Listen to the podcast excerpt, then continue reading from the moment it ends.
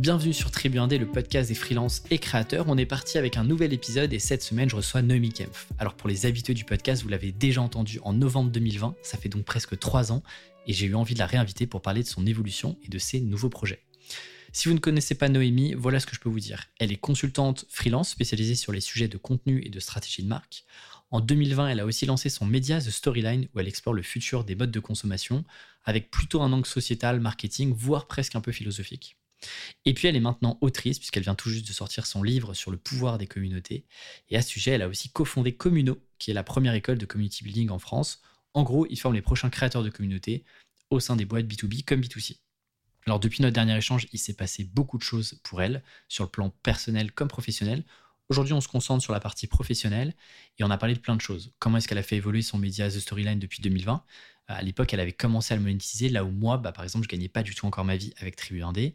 On a aussi discuté de ses challenges qu'elle surmonte dans sa création de contenu alors qu'elle est solo sur le projet depuis trois ans. Elle m'a aussi partagé toutes ses stats pour que vous puissiez vous rendre compte de l'impact business d'avoir un média pour partager votre expertise. Et je lui ai aussi demandé comment est-ce qu'elle envisageait le futur avec ce média, mise en pause, revente éventuelle de euh, ce projet-là, changement de rythme. Vous découvrirez tout ça dans l'épisode. Et puis j'avais plein de questions à lui poser sur son nouveau projet Communo. Comment est-ce que, euh, eh bien, elle a trouvé l'associé idéal Ça fait quoi aussi de s'associer quand on a eu bah, l'habitude de travailler et de bosser en solo pendant euh, plus de 4 ans? Comment est-ce qu'ils s'organisent au quotidien? C'est quoi leur business model? Comment est-ce qu'ils gèrent aussi leur acquisition? Bref, j'avais pas mal de sujets que j'avais envie de creuser avec elle. Et puis, bien évidemment, on a parlé de son livre et du processus d'écriture pour être passé par là en 2020-2021. Pourquoi est-ce que elle, elle a décidé d'écrire ce livre-là? Comment est-ce qu'elle a défini aussi toute la structure du livre? Et puis quelle était la routine d'un écrivain, d'une écrivaine pour arriver au bout de ce projet? Bref, c'était vraiment un énorme plaisir d'accueillir de nouveau Noémie sur le podcast. Pensez à noter l'épisode sur Spotify ou Apple Podcast, ça ne vous coûte rien et moi ça m'aide beaucoup. Et sur ce, je vous laisse avec notre épisode. Salut Noémie, je suis ravi de t'accueillir de nouveau, de nouveau, puisque tu es la, tu première, on, en parlait juste avant d'enregistrer, tu es la première à revenir sur le podcast en format interview. J'avais fait des petits épisodes un petit peu euh, format court, euh, mais là on revient sur une interview euh, long fleuve. Euh, et je me souviens que tu étais venu, j'ai regardé en novembre 2020, j'ai même réécouté notre épisode, notre premier épisode pour le coup. Donc ça fait presque trois ans et je sais qu'il s'est passé pas mal de choses. Entre temps, on, va revenir sur tout ça. On va pas revenir sur tout ton parcours. Si certains et certaines te découvrent avec cet épisode-là, n'hésitez pas à aller checker. C'est l'épisode 55 sur Tribu 1D, où on revient un petit peu sur le démarrage de Noémie dans le, dans, la, dans le bain entrepreneurial. Donc, euh, n'hésitez pas à aller écouter cet épisode-là avant celui-ci. Moi, je trouvais ça intéressant de te. Il s'est passé plein de trucs sur tes projets. Il y a eu des nouveaux projets aussi qui sont sortis plus récemment. Euh, donc, euh, et il s'est passé plein de trucs aussi, même sur Tribian 2, parce que finalement, on se le disait, novembre 2020, moi, j'ai pas encore sorti mon livre. et finalement, d'un point de vue monétisation, toi, tu as un média The Storyline et puis j'avais Tribu D tu étais presque plus avancé que moi à l'époque sur, hmm. sur Tribune D parce que bah, hmm. moi, je, c'était un side project. quoi. Il y avait quelques euh, partenaires, etc. Mais il n'y avait pas de business model euh, clair dessus. Et je me souviens avoir terminé l'épisode en se demandant, bah voilà, la prochaine fois que tu viens, ce serait cool qu'on parle de la structuration de The Storyline, ça pourrait m'inspirer, etc. Donc c'est intéressant de voir qu'il y a plein de choses qui ont évolué depuis, depuis trois ans. Quoi. Carrément. Merci pour l'invitation. Du coup, je suis hyper contente de te retrouver. Trois ans, j'avoue, ça ne nous rajeunit pas. Euh, je viens de me prendre un énorme coup de vieux. Euh, mais c'est très cool, il s'est passé plein de choses euh, hyper positives et, ces trois années ont été pleines d'apprentissage. Et en effet, c'est rigolo de se dire qu'il y a trois ans, on avait tous les deux une certaine vision de notre business et de là où on allait l'emmener. Et finalement, j'ai l'impression que toi, tu es plutôt allé dans la direction euh, qui était celle que tu avais en tête. En tout cas, tu as créé un très, beau, euh, un très beau business. Je te félicite. Et moi, j'ai plutôt pris des chemins de traverse. Et, aujourd'hui, je me retrouve avec des updates dont on parlera, mais qui ne sont pas du tout celles que j'avais imaginées. en tout cas, pas celles dont je parlais dans le podcast. Mais c'est ce qui est aussi intéressant dans le, bah, dans le soloprenariat euh, slash entrepreneuriat parce que bah, finalement, tu te rends compte que même si tu as une vision, des objectifs, mm. bah, en fait, les choses peuvent changer et c'est cool aussi d'avoir ça en tête. Donc, c'est cool de voir que effectivement, euh, il y a eu des nouveaux projets qui se sont inclus. Ce que je te propose pour démarrer quand même, revenons un petit peu sur The Storyline parce que mhm. c'est comme ça que bah, beaucoup t'ont connu aussi via Tribu 1D parce que c'était euh, bah, ton média, ton podcast à toi. Euh, globalement, pour celles et ceux qui ne savent pas ce qu'est The Storyline, même si je l'ai réexpliqué un petit peu en introduction, est-ce que tu peux nous, nous le repitcher rapidement? Oui, bien sûr.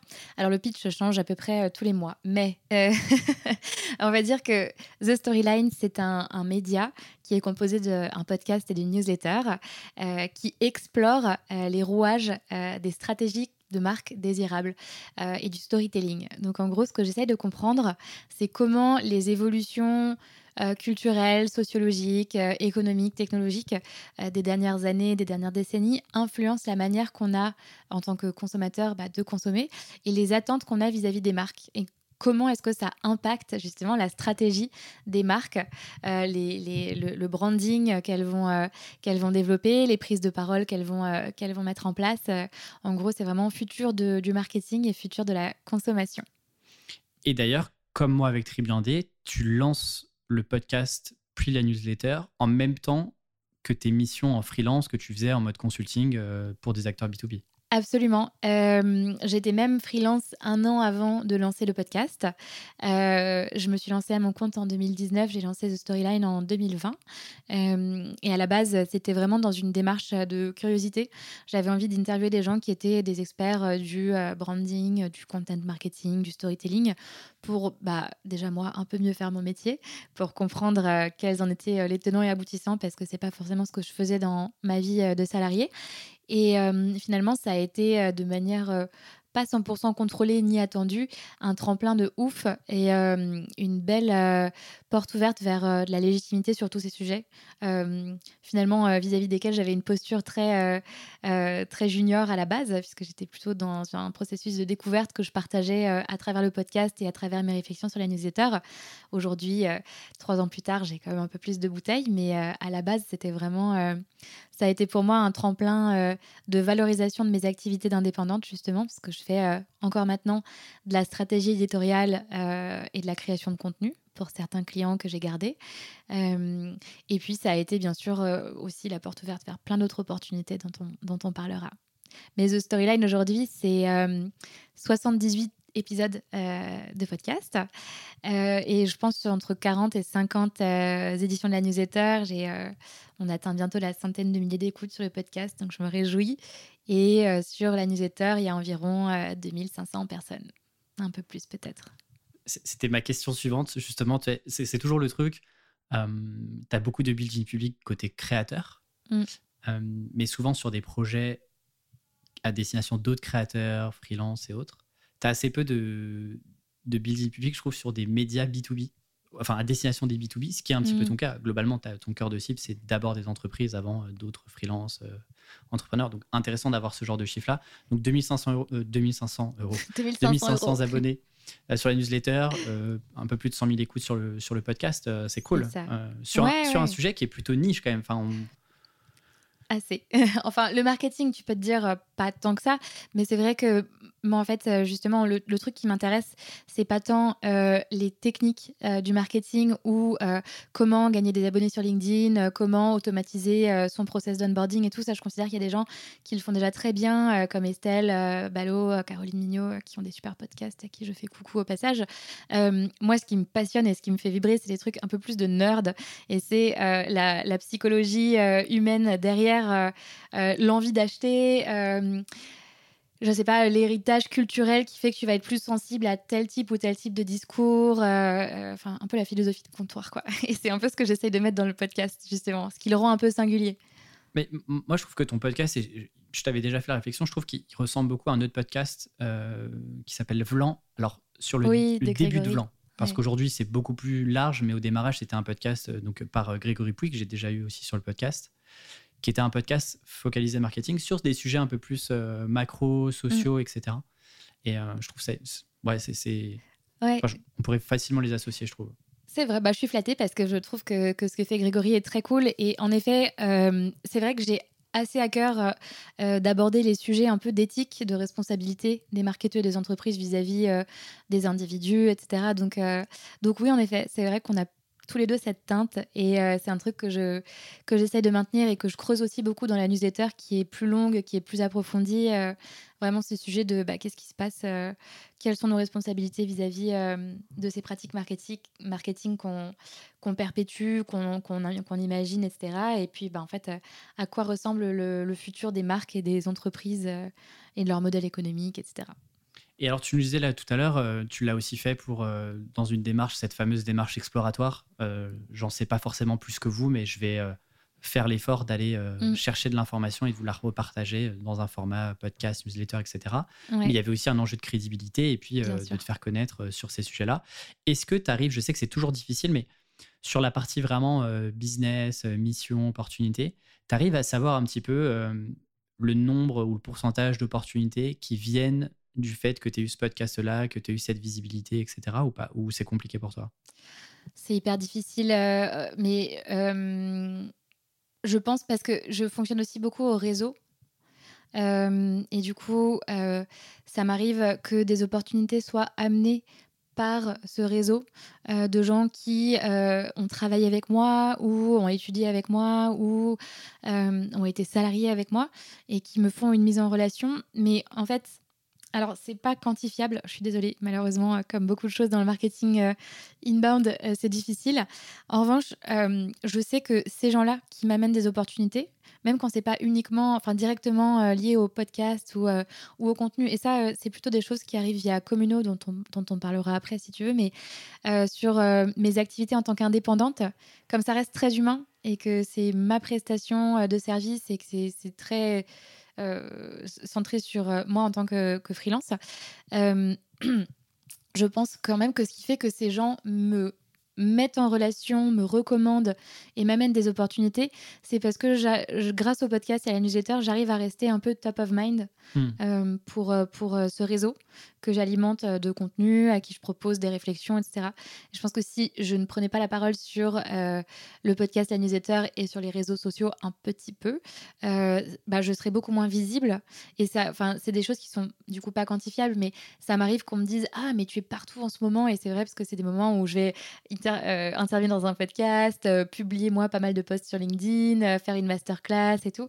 Et il y a cet effet un peu d'essaimage de, de, de, toi en ligne qui fait que les gens te voient partout et, assez automatiquement, euh, du coup, bah, ils pensent à toi et, ils pensent que tu, que tu connais bien son sujet et, les connexions se font pour eux sur euh, les opportunités qui passent. Il faut pas sous-estimer effectivement tous les gens qui vous voient passer mais qui interagissent pas forcément avec vous, qui ne prennent pas trop la peine de vous envoyer un message, etc. Mais qui se disent Ah, elle a encore la nuit. Ok, intéressant. Ok, tiens, nouveau, euh, nouveau contenu, etc. On a parlé dans ta newsletter il y a pas longtemps. C'est vrai, c'est vrai. Je, vois, je vois que tu suis très bien. Et, euh, d'ailleurs, tu avais aussi commencé parce que tu m'as parlé podcast, newsletter, mais à l'époque, moi je me souviens, parce que je regardais un petit peu ce modèle-là, euh, euh, puisque j'avais rien sur Tri Globalement, Tribu était un terrain vierge sur lequel il fallait tout construire d'un point de vue business, mais tu avais commencé à monétiser, notamment avec des ateliers, tu avais même des mini-formations sur autour du personal branding, etc. Mm, mm, mm. si on revient là un peu sur 2020-2021, 2021, pardon, 2022 sur The Storyline. Comment est-ce que ça a un petit peu euh, évolué là-dessus? Est-ce que tu fais encore euh, ces contenus euh, payants de formation? Est-ce que tu les as arrêtés?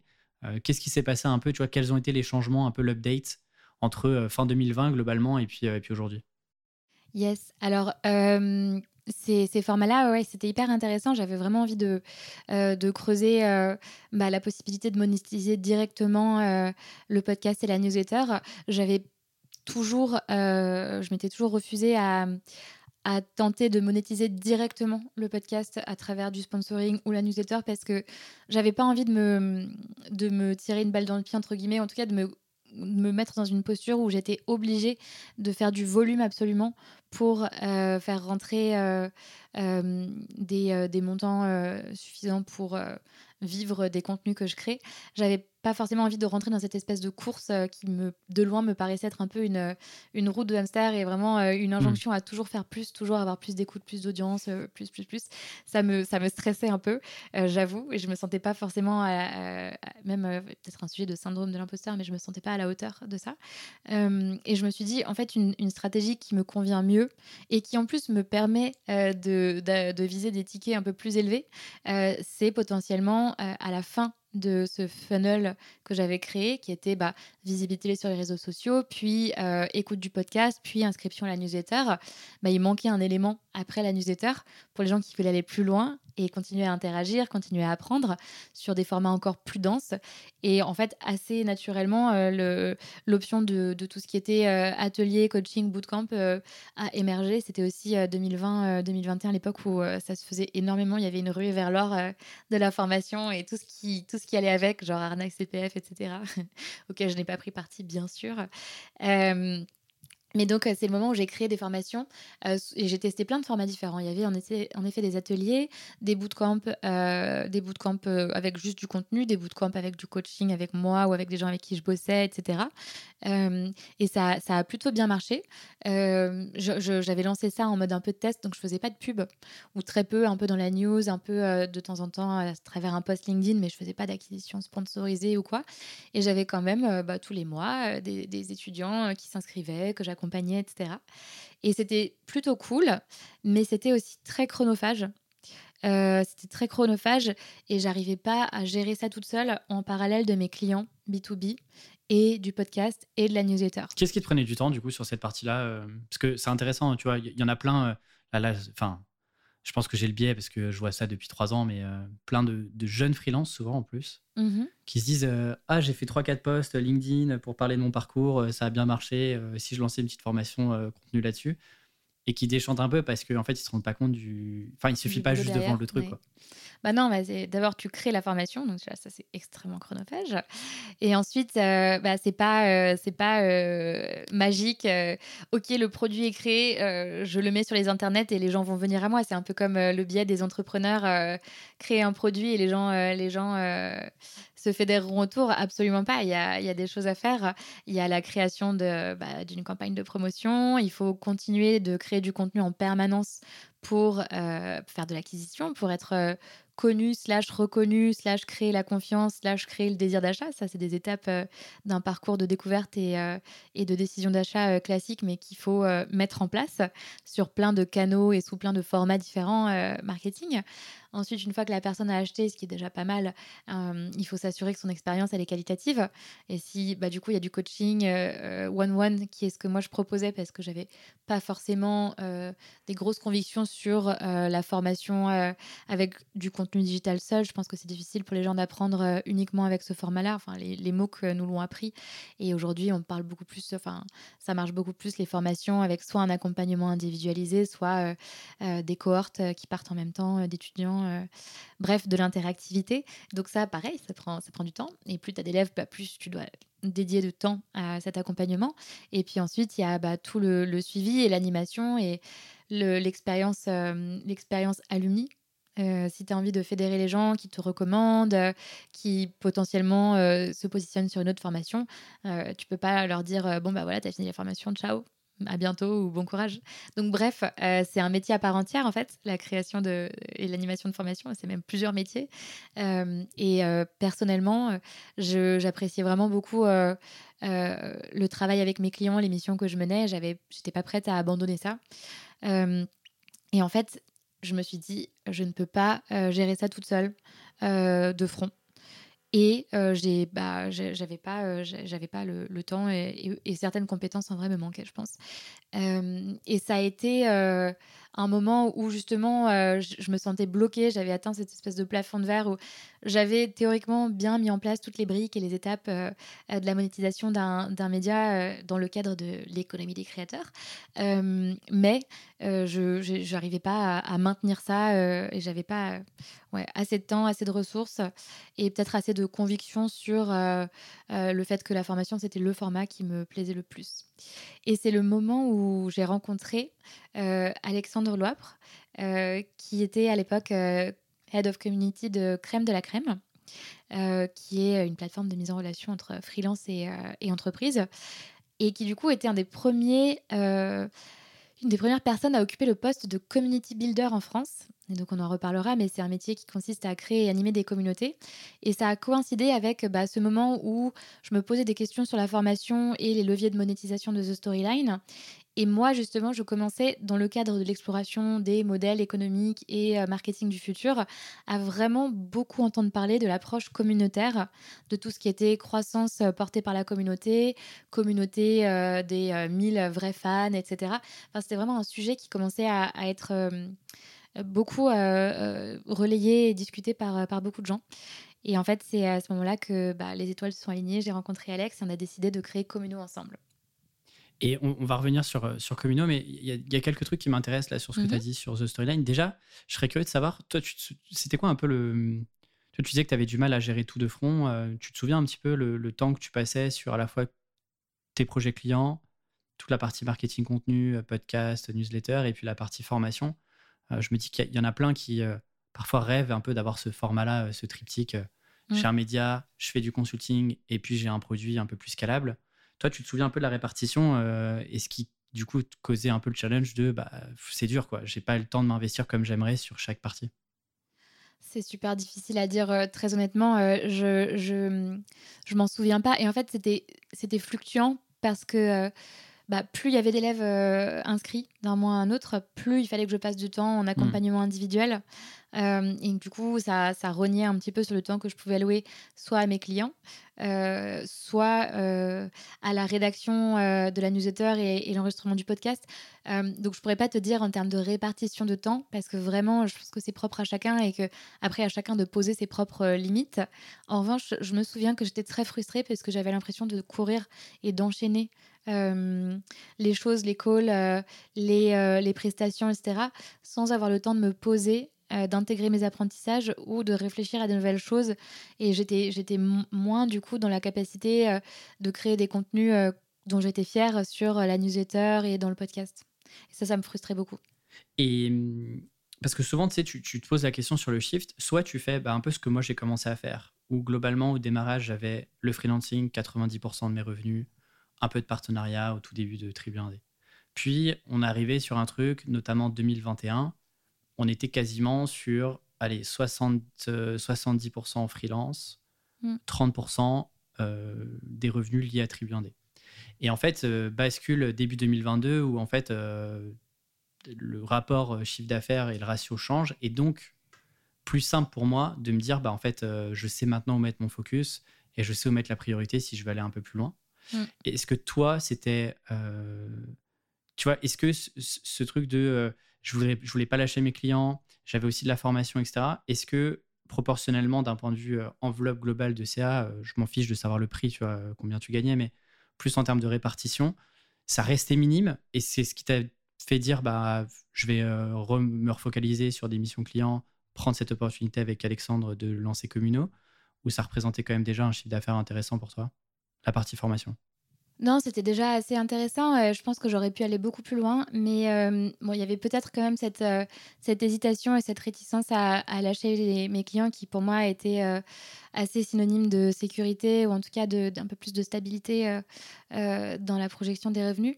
mais il y a autre chose, en fait, qui s'est passé, qui était très simple, c'est que je me suis rendu compte que je, je prenais beaucoup moins de plaisir dans les interactions synchrones de coaching que dans l'écriture ou l'enregistrement d'un podcast, ou la création de contenu, ou la création d'un livre blanc, euh, ou euh, les, les, enquêtes, etc., que je pouvais mener pour des clients.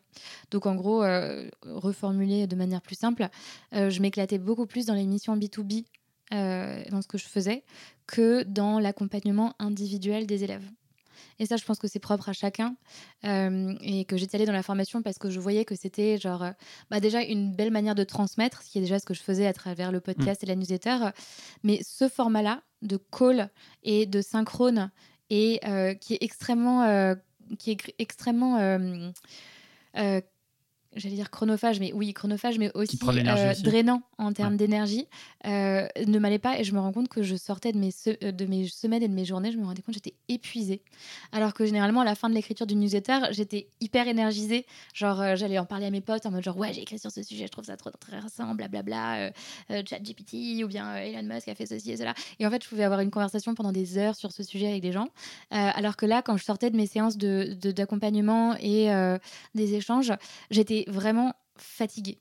Et, euh, et, du coup, bah, finalement, c'est pas tant une question de revenus qui a, qui a orienté ma décision. C'est vraiment une question de meilleure compréhension de ce qui me donnait de l'énergie et ce qui m'en prenait. Et du coup, vraiment une priorisation sur cette base-là.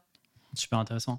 Et tu me disais aussi, quand on, on, a, on a préparé rapidement l'épisode ensemble, tu me disais aussi que sur la partie média, euh, euh, c'était dur de tenir dans la durée. C'est un truc que tu m'as dit. Euh, tu m'as dit ah, ça. Mm. J'aimerais qu'on parle un petit peu de ça parce que de l'extérieur, on ne le perçoit pas vraiment en fait. De l'extérieur, on est consommateur, on se dit ah tiens il y a un nouveau podcast trop bien, tiens il y a une nouvelle newsletter, je la lis, je la lis pas, peu importe. En oubliant parfois bah, le travail qu'il peut y avoir derrière. Ça veut pas dire que mm. parce qu'il y a du travail, il faut se forcer à écouter, à consommer l'information, mais si, forcez-vous, écoutez, consommez, likez. N'oubliez pas d'écouter tous les épisodes intégralement trois fois euh, de Tribu D pour euh, refaire euh, grimper Tribu D dans les classements. mais tu me disais quoi que c'était dur en fait finalement de parce qu'en plus tu étais 100% solo sur le projet, que c'était dur de tenir dans la durée, que tu commençais à t'essouffler. Mm. moi j'avais une question simple là-dessus, c'est pourquoi est-ce que de ton point de vue c'est dur et c'est dur de tenir sur la durée sur des projets comme cela? Si je le savais, j'orienterais en fonction de mon comportement. Donc, je n'ai pas une réponse fixe et, exhaustive. De ton point de vue, en tout cas. Ouais, de, mon point de vue. bah, me connaissant, je sais que dans tous mes jobs, au bout de 2-3 ans, j'ai toujours eu cette sensation un peu d'essoufflement, d'avoir fait un, peu le tour du sujet, ou en tout cas d'avoir envie de creuser d'autres choses je, trouve qu'il y a pas mal d'entrepreneurs qui commencent à le dire justement. C'est intéressant euh, de dire que bah, quand tu lances un projet, tu as cette excitation, tu découvres tout, tu as tout à, tout à construire, tout à créer, euh, et que c'est beaucoup plus dur de s'engager à tenir dans la durée sur un projet parce que tu sais que systématiquement, bah, tu vas arriver sur une phase où les choses vont devenir ennuyeuses ou répétitives parce que en fait, c'est la condition sine qua non du développement d'une expertise et d'une vraie compétence experte et d'une vraie, enfin, d'une vraie, euh, d'une vraie expérience euh, long-termiste, c'est de répéter les choses. Les athlètes, finalement, euh, pour, pour arriver au niveau où ils se positionnent, c'est de la répétition pure et dure. Tous les jours, refaire la même chose, refaire le même mouvement, refaire le même entraînement, entraînement pendant des heures et des heures. Et Dieu sait que c'est ennuyeux. Alors, je ne suis pas athlète, mais j'ai fait de la natation pendant très longtemps. Et qu'est-ce que je me faisais chier dans le bassin avec mes longueurs. Franchement, on va pas se mentir c'était horrible. et euh, je pense que c'est juste le propre de, de, l'humain de, de, finir par s'ennuyer dans la répétition. Et, euh, et c'est là qu'il y a un vrai challenge. Et moi, je suis très mauvaise pour ça. J'ai conscience que c'est un de mes défauts. J'ai du mal à m'engager sur les projets dans la durée. Et je, je m'épanouis beaucoup plus et je préfère beaucoup plus être dans euh, la création, l'excitation, le brainstorm, les mains dans le cambouis, l'expérimentation. C'est intéressant que tu, tu relèves ça parce que hum, J'avoue que moi, euh, tu vois, on en discutait même, euh, j'en discutais avec Valentin Descartes que tu connais, mmh. et, il me disait, mais c'est fou parce que tu arrives vachement à être focus sur le truc. Quoi. Ça fait euh, trois ans que tu es sur Tribu 1D, tu dévis pas beaucoup, et c'est ce que tu me disais un peu en intro. Bah, finalement, tu n'as pas dévié. Et pour moi, ça me paraissait naturel, mais en fait, je me rends compte que bah, c'est pas si naturel que ça et que c'est difficile pour beaucoup aussi de rester ultra focus et de se dire, en fait, genre, est-ce que je vais vraiment passer 5 ou 10 ans là-dessus, quoi. Et il y a un mm. podcast que j'aime beaucoup. Alors, le nom est catastrophique, il s'appelle My First Million. Mais le podcast, je vous garantis qu'il est vraiment très cool. On juge. Euh, avec, euh, avec deux gars, dont euh, Sam et Shan, dont Sam qui a revendu The Hustle. donc, qui a un petit peu de bouteille. Mm. Et qui expliquait, en fait, tout le monde n'est pas prêt à se dire est-ce que ce projet-là, il va peut-être prendre 5 ou 10 ans pour vraiment éclore et être à son plein potentiel. Mais avant ça, ça va être que de la répétition, que de l'exécution, et euh, il faut pas trop se poser de questions. Et en fait, bah, c'est pas si simple que ça pour beaucoup, beaucoup, beaucoup de gens. Moi, le premier, mais j'ai l'impression que j'ai peut-être plus de facilité à me dire, vas-y, reste focus, et, mm, mm. Euh, et c'est OK de répéter mes gammes, tu vois. Mais complètement, et si je peux rebondir euh, là-dessus, euh, parce que tu as totalement raison, euh, je, pense que ce qui fait que beaucoup se découragent, c'est qu'ils n'ont pas forcément de vision long terme. Et ça, c'est un truc que j'admire chez toi, justement, c'est que c'est via toi et tes articles que j'ai découvert la notion des, plans à l'année, divisés en plans trimestriels et semestriels. Et on a beaucoup échangé ces dernières années. Et à chaque fois qu'on se parle, c'est vrai que bah, toi, tu es focus tu sais exactement à quoi tu vas allouer ton temps, euh, quel est le gros projet de ton année, genre le projet vraiment euh, draconien que tu vas mener, euh, sur lequel tu vas te concentrer, et du coup ce sur quoi tu es prêt à transiger un petit peu, enfin qu'est-ce que tu peux prendre à côté de temps en temps ponctuellement, sans perdre de vue cet objectif annuel, alors que moi à chaque fois qu'on parle, je suis en mode genre ah oui mais il y a ceci, il y a cela, etc. Et moi je suis beaucoup plus excitée par les opportunités qui me viennent de l'extérieur, plutôt que par la définition d'un objectif à un an, cinq ans, ans, 10 ans, c'est quelque chose qui m'effraie énormément, alors que je sais très bien, enfin je pense en tout cas, que c'est une des conditions de la, de la cohérence et de la constance.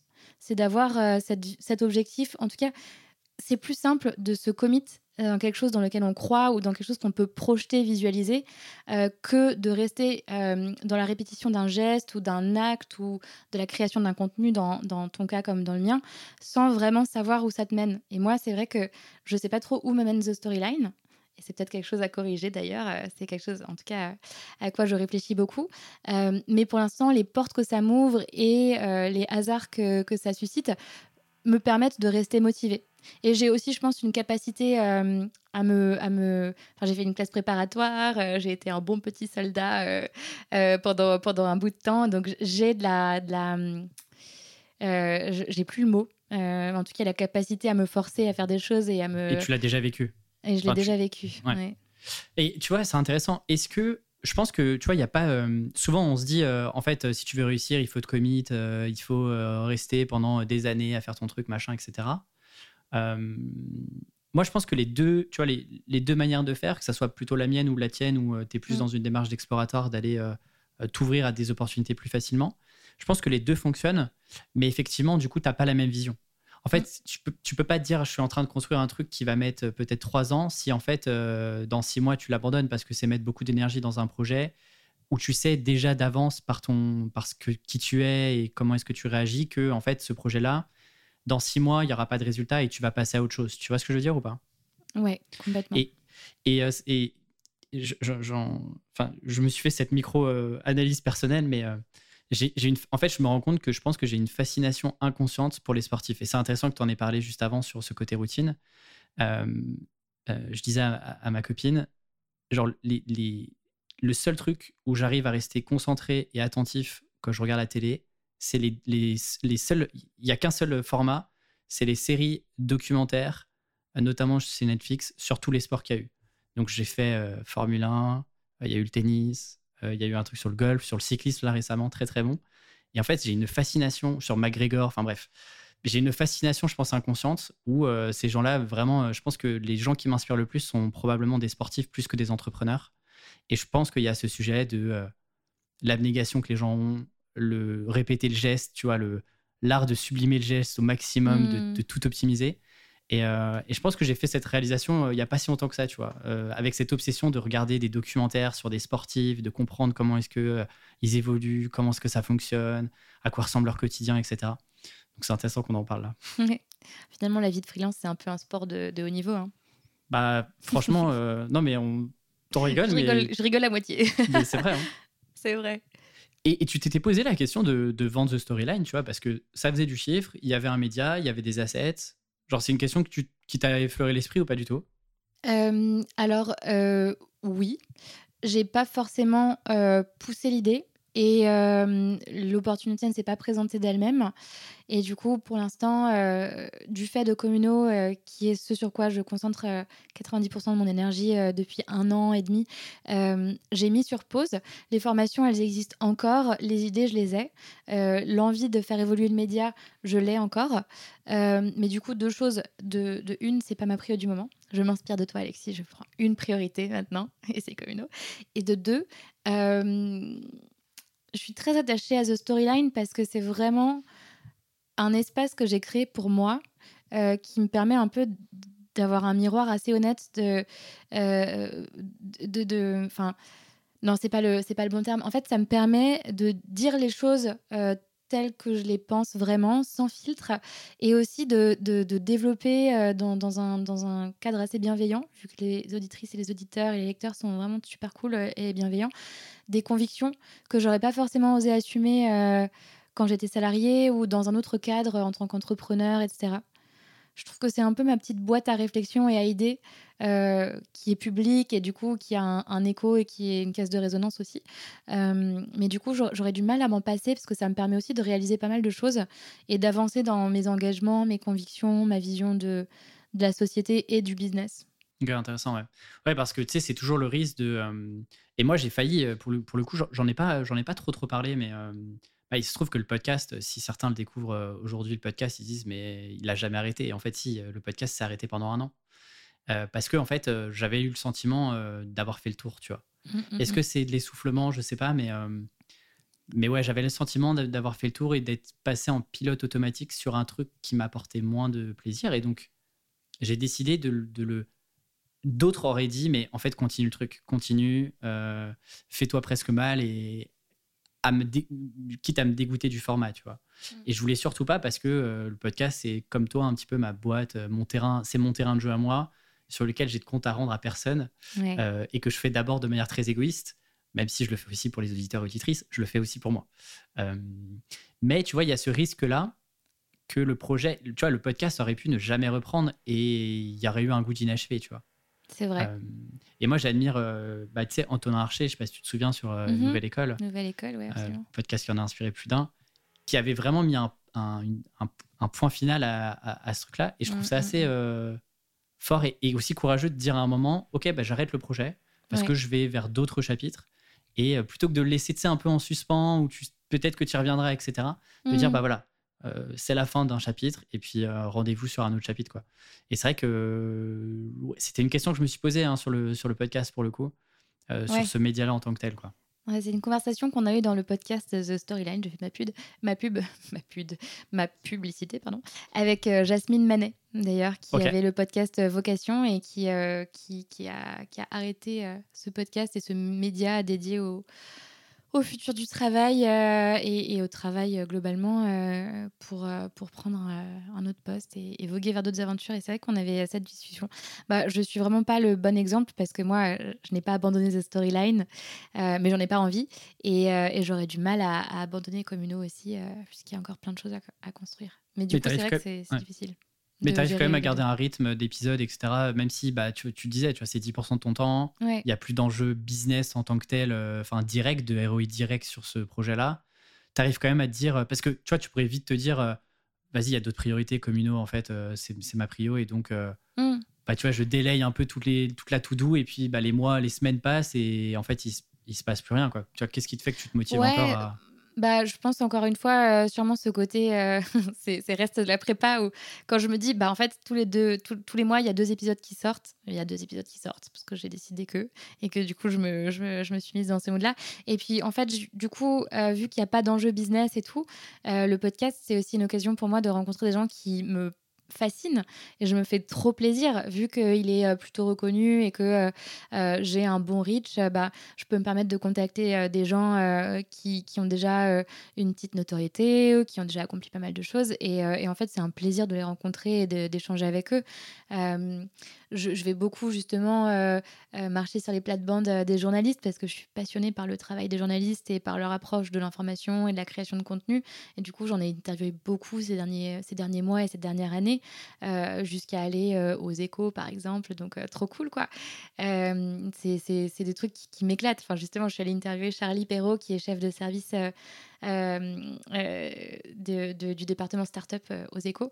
Et en fait, j'ai interviewé cette, cette, cette dame euh, talentueuse dans, euh, dans les bureaux des échos. Et donc, moi, j'étais comme une, comme une gosse, quoi. J'étais surexcitée. Quand elle est venue me chercher, j'étais vraiment, j'avais l'impression d'être, euh, d'avoir 21 ans et de passer un entretien d'embauche pour un stage, tu sais. Genre, j'étais vraiment super stressée, en mode genre, Et limite, je prenais des photos de, des couloirs des couloirs sans fenêtre, ça n'avait aucun intérêt. Mais bref. je ne me souvenais pas à quoi ressemblait un open space. intéressant. Incroyable. Elle me fait bon bah ça c'est ça c'est Jacqueline de la Conta et moi j'étais genre waouh, trop bien Jacqueline. Allez, non, c'est pas vrai, il n'y avait pas Jacqueline de la compta, mais c'était un peu le mood. Et euh, bref, du coup, euh, c'est, j'essaye en fait de remettre du, du plaisir euh, pour éviter que ce soit 100% une contrainte. Et je pense que c'est, ça qui est aussi la beauté d'être indépendant, c'est de se rendre compte que les choses que tu as créées, il ne tient qu'à toi. dans un sens de te laisser enfermer dans des obligations et de les voir comme des contraintes, ou au contraire de juste changer de perspective et de posture pour remettre euh, du kiff et, euh, et, du fun dans les trucs que tu fais. Et effectivement, du coup, Communo qui, euh, qui arrivait en septembre 2021 de mémoire? Exactement, ouais, bonne mémoire. Ah, j'ai... Eh, j'ai... Attends, Noémie. T'as, fait tes devoirs. on bosse les épisodes hein, ici, on n'est pas, c'est pas amateur, hein. on est professionnel. Avant qu'on rentre dans le détail, j'ai plein plein de questions sur, sur Communo. Est-ce que tu peux nous le, nous le, nous le repitcher Comment tu pitches la Communo aujourd'hui Parce qu'il y a, y, a y a plein de, j'allais dire, il y a plein de choses, oui, il y a plein de, sujets, plein d'offres, euh, voilà. Du coup, le pitch est beaucoup plus clair et simple que The Storyline parce qu'on était deux pour y réfléchir. mais je dirais juste que donc Communo est arrivé en plein euh, dans le moment où j'observais qu'il y avait vraiment une tendance autour du sujet des communautés et que tout le monde voulait créer des communautés, marques, indépendants, créateurs, etc. Et donc Communo est né dans ce contexte euh, de ma rencontre avec Alex. C'est la première école francophone du community building. Donc en gros, euh, le community building, c'est une discipline qui nous vient des États-Unis, contre comme beaucoup. Euh, contre tout hasard, euh, comme beaucoup de choses. Euh, et donc, c'est aussi un métier, le métier du community builder. Et donc, cette pratique, en fait, elle consiste à créer et animer des communautés de marques ou autour d'un projet. Donc, les créateurs, les indépendants peuvent aussi avoir une communauté, mais dans un objectif business qui peut avoir euh, trait euh, euh, au capital de marque du projet, donc vraiment développer sa notoriété, sa visibilité, sa légitimité, des objectifs business directs, genre conversion, fidélisation, création d'un programme d'apporteur d'affaires, ou bien même des dynamiques qui auraient plus tendance, plutôt trait à, à l'optimisation de ton produit. Créant une communauté d'utilisateurs qui t'aident à améliorer tes, services, etc. Enfin, il y a vraiment plein de manifestations différentes de la communauté, mais il y a il n'y a pas une manière de faire, mais il y a beaucoup de, frameworks et d'outils euh, qui ont été pensés ces dernières années, entre autres par, euh, par euh, nos équipes chez Communo. Je me la raconte. on a créé quelques petits frameworks parce qu'en fait, l'animation de communauté, c'est quelque chose qui, qui, se fait depuis des millénaires finalement. Les assos, les humains fonctionnent par communauté, mais c'est souvent de manière très désordonnée et très très euh, exploratoire. Et donc avec Communo, on essaye de vraiment euh, pousser cette discipline euh, autant que possible et créer un cadre, des frameworks, des modèles théoriques et, une approche vraiment stratégique de, cette activité. Et donc ça, c'est, ça, se matérialise de plusieurs façons. On a une formation, parce que j'ai dit qu'on était une école. On a même deux formations qui, sont, qui sont une formation pour les personnes qui envisagent de créer une communauté mais qui ne savent pas comment s'y prendre, qui est assez courte, qui dure une journée, et une, autre formation qui est un peu plus avancée pour les gens qui ont déjà une audience ou euh, peut-être même une communauté et qui ne savent pas comment l'animer, comment la structurer, comment la connecter à leurs objectifs business, comment la monétiser. Et donc ça, c'est une formation de trois mois euh, durant laquelle on accompagne... Euh, ces marketeurs, entrepreneurs, porteurs de projets, créateurs, dans la mise en place de ce qu'on appelle leur community system, qui est justement un, modèle qu'on a créé euh, en interne, euh, qui est un peu une espèce de roadmap communautaire euh, à 360 degrés. C'est quoi le, la cible? C'est principalement, principalement pardon, des, des boîtes B2B ou pas? Parce que tu me parles de créateurs, en fait, on a beaucoup, beaucoup d'élèves. enfin, on, a une grande diversité dans les profils des, élèves qui, qui, nous ont fait confiance. Il y a B2B, B2C, parce que la communauté est assez importante dans les deux cas. pas forcément sur les mêmes hein. enjeux. Oui, finalement, en B2C, peut-être plus sur des enjeux de visibilité, de création mm. de contenu, de, de, développement. Euh, dans le B2B, on, est peut-être parfois un peu plus friand euh, des dynamiques de co-création de produits, de création de boucles de feedback continu, ou bien même de, euh, de fidélisation d'une base de clients euh, déjà, euh, déjà existante, des choses comme ça. Donc les enjeux sont pas forcément les mêmes, euh, mais du coup on a des, on a des étudiants qui ont des boîtes dans le B2B et dans le B2C. Et en fait c'est vraiment, les profils sont assez variés. On a des marketeurs et des communicants donc qui sont en poste dans une boîte et qui veulent ajouter la brique communautaire à leur stratégie marketing. on a des entrepreneurs qui sont conscients que la communauté est essentielle au bon fonctionnement de leur modèle économique, de, leur, de leurs produits parfois des plateformes, par exemple, euh, où l'engagement est hyper important, qui vont avoir envie de se former à ça. On a, euh, je disais, des créateurs, bah, on a des créateurs, en fait, qui ont envie de mieux animer leur communauté, en fait de passer d'une audience à une communauté parce qu'il y a une différence entre les deux et de monétiser cette communauté. Et donc d'avoir euh, les bons outils, la bonne structure, les bons, la bonne approche pour bah, à la fois créer la communauté et ensuite une fois qu'elle est créée, l'animer, l'engager, la faire grandir et s'appuyer sur elle pour rayonner et se développer et monétiser. Euh, et puis après, on a des réseaux d'alumni. Euh, on a pas mal, par exemple, euh, d'écoles et de fonds de VC ou, ou des structures comme ça qui font appel à nous parce que bah, elles ont un enjeu d'animation des communautés d'alumni ou des communautés d'entrepreneurs qui gravitent autour d'eux. Ok, super intéressant. C'est vrai que je n'avais pas pensé aux écoles et Ouais. et, euh, et Vici. Et si, il y en a pas mal.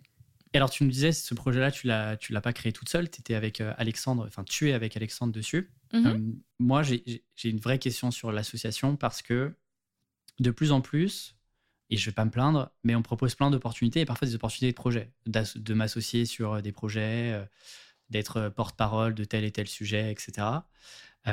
Et c'est toujours très très difficile pour moi parfois de dire non à des trucs ultra sexy où je me dis mais ça j'aurais trop voulu le créer. Parce qu'encore une fois je me dis faut rester focus quand même. Euh, si je m'étends trop, je suis pas non plus, euh, enfin j'ai pas non plus envie de faire des euh, journées de 15 heures de boulot. On ne te le souhaite pas. Euh, moi, je, je serais curieux de savoir, euh, à l'époque, tu as euh, ta partie freelance, consulting, ça, ça marche très bien. Tu me disais que tu arrivais même à aller chercher des TJM entre 800 et 1000 euros euh, par Mhm. jour euh, sur certaines missions. Donc, globalement, ça tourne. tu as le média, le média qui continue, euh, le podcast, euh, le blog, euh, quelques formations, même si ça te prend du temps, etc. Et puis, tu as Alexandre qui arrive et qui, euh, globalement, euh, vous commencez à discuter ces sujets-là et tu te dis, OK, là, il y a une opportunité, il y a un coup à faire. Et donc, ça veut dire que bah, tu vas allouer ton temps différemment sur les autres sujets. Ma question là-dessus, c'est euh, qu'est-ce qui te motive à changer de trajectoire et à t'investir sur ce nouveau projet-là? Et peut-être la question sous-jacente de ça, c'est est-ce que toi, tu as une sorte de modèle inconscient de prise de décision sur, OK, il y avait peut-être un signe faible que j'ai détecté et donc je me dis que j'y vais. Parce que moi, c'est toujours difficile, tu vois, parfois de, de faire la part des choses entre l'objet sexy et le truc sexy sur lequel j'ai envie d'aller parce que ça me change de mon quotidien, le truc qui peut avoir vraiment une opportunité et un développement à long terme intéressant, euh, le truc que tu fais parce que c'est un pote qui t'a proposé. Euh, voilà, je serais curieux euh, de savoir un petit peu, toi, c'était quoi ton, ton modèle de réflexion là-dessus? Ah, euh, Vaste question. Vaste question. Euh, Peut-être plusieurs éléments de réponse et je, je pense que pas, euh, je, je pourrais pas te faire une réponse complète parce que ça demanderait d'y réfléchir pas mal. Euh, mais à l'époque, je pense que je touchais un peu les limites de ce que j'étais capable de faire euh, et d'accomplir toute seule. D'une part en termes de motivation et d'autre part en termes de bah, développement de The Storyline. Je, touchais un peu à mes limites et j'avais, comme je te disais, je prenais pas de plaisir dans l'accompagnement individuel, dans la formation, et j'avais du mal à imaginer une autre manière de monétiser, une autre manière d'avancer, une autre manière de, de trouver des nouvelles choses à construire autour de The Storyline. Aujourd'hui, c'est un peu différent et peut-être que ça changera dans les années à venir. Mais à l'époque, en tout cas, je me sentais peut-être un petit peu bloquée et, essoufflée euh, dans ce que je faisais, euh, même si je, je maintenais le cap. Euh, et en fait, Alex, pour moi, justement, c'était euh, l'opportunité euh, de découvrir quelque chose euh, de très nouveau pour moi qui était bah, l'association sur un projet entrepreneurial. Et c'est quelque chose qui m'a beaucoup, qui me faisait peur à la base, mais qui me tentait aussi. Et c'était une bonne manière de mettre un coup de un coup d'accélérateur à, ce que je faisais ou en tout cas de me mettre un petit coup de pied aux fesses et de me relancer dans une dynamique de, création de construction plutôt que de répétition qui était ce que je faisais un petit peu avec The Storyline. J'aurais pu créer des choses sur The Storyline, mais l'opportunité était là, la rencontre était là, et il y avait plusieurs éléments qui ont fait que bah, on s'est associés et qu'on est toujours associés aujourd'hui et que ça se passe très bien. Euh, la première, c'était que bah, on avait la même vision. On portait tous les deux euh, la conviction que les communautés, c'est vraiment le futur du marketing, mais c'est aussi le futur des entreprises. Tous les deux, on ne voit pas un, monde demain euh, où les entreprises ont juste une finalité euh, de créer un produit et de le vendre. On est persuadé que toutes les entreprises auront d'une manière ou d'une autre un lien avec leur communauté, que ce soit des consommateurs, des prospects, etc. Parce que bah, le monde nous fait penser que euh, le monde et ses évolu- évolutions nous fait penser que ce sera nécessaire et on en parlera après. Mais j'ai écrit un livre sur le sujet qui sortira euh, très bientôt. Euh, donc vraiment une vision alignée, ça c'est hyper important. On avait la même manière de bosser, ou en tout cas une manière similaire. On est tous les deux très organisés, on est des malades de Notion. Alex encore plus que moi d'ailleurs, et je pensais pas que c'était possible, mais si. et du coup, on a des process euh, de travail qui se sont très vite mis en place et qui étaient fluides euh, et qui marchaient bien. Et ça, c'était hyper important parce que, bah, à l'époque, euh, Alex euh, vivait à Marseille et moi, j'étais entre Paris et Nomade. Aujourd'hui, je me suis installée à Marseille, mais euh, pas forcément à cause de Communo, euh, juste parce que j'avais envie de, de m'ancrer. Mais en tout cas, on était toujours à distance. donc, c'était important d'avoir des processus de travail qui soit vraiment quali. Et la troisième chose qui fait que je pense, enfin qui est peut-être le plus difficile, mais que nous on a réussi à, avoir assez vite et qu'on alimente aujourd'hui au quotidien, c'est que on a une confiance absolue l'un en l'autre. Et ça c'est hyper important, hyper hyper important. J'entends, mais comment est-ce que tu, tu développes ces trois piliers là quand t'as jamais travaillé avec la personne Est-ce que je sais pas, vous avez une période de test par exemple Ah bah c'était un coup de euh, poker, hein. non non, franchement je pense que ça a, été... ça. ça a été euh, un coup de bol. Euh, et c'est là c'est plus des enseignements que je tire a posteriori de cette expérience. Et, et, voilà, on a eu du, on a eu de la chance que ça se passe comme ça. Après on a tous les deux fait des efforts et, fait en sorte que ça se passe bien et la confiance, ça, voilà, c'est ça se crée avec des actions tous les jours et, en, en, étant constant dans le rapport avec l'autre. Mais mais en effet le fait qu'on ait la même manière de bosser euh, c'était, euh, euh, c'était pas un coup de bol, mais en tout cas, on s'est aussi adapté au process l'un de l'autre, mais en tout cas, on avait un peu un esprit organisé, analytique tous les deux. et après, bah, la vision, on en a beaucoup parlé au début. Ça a été euh, des conversations.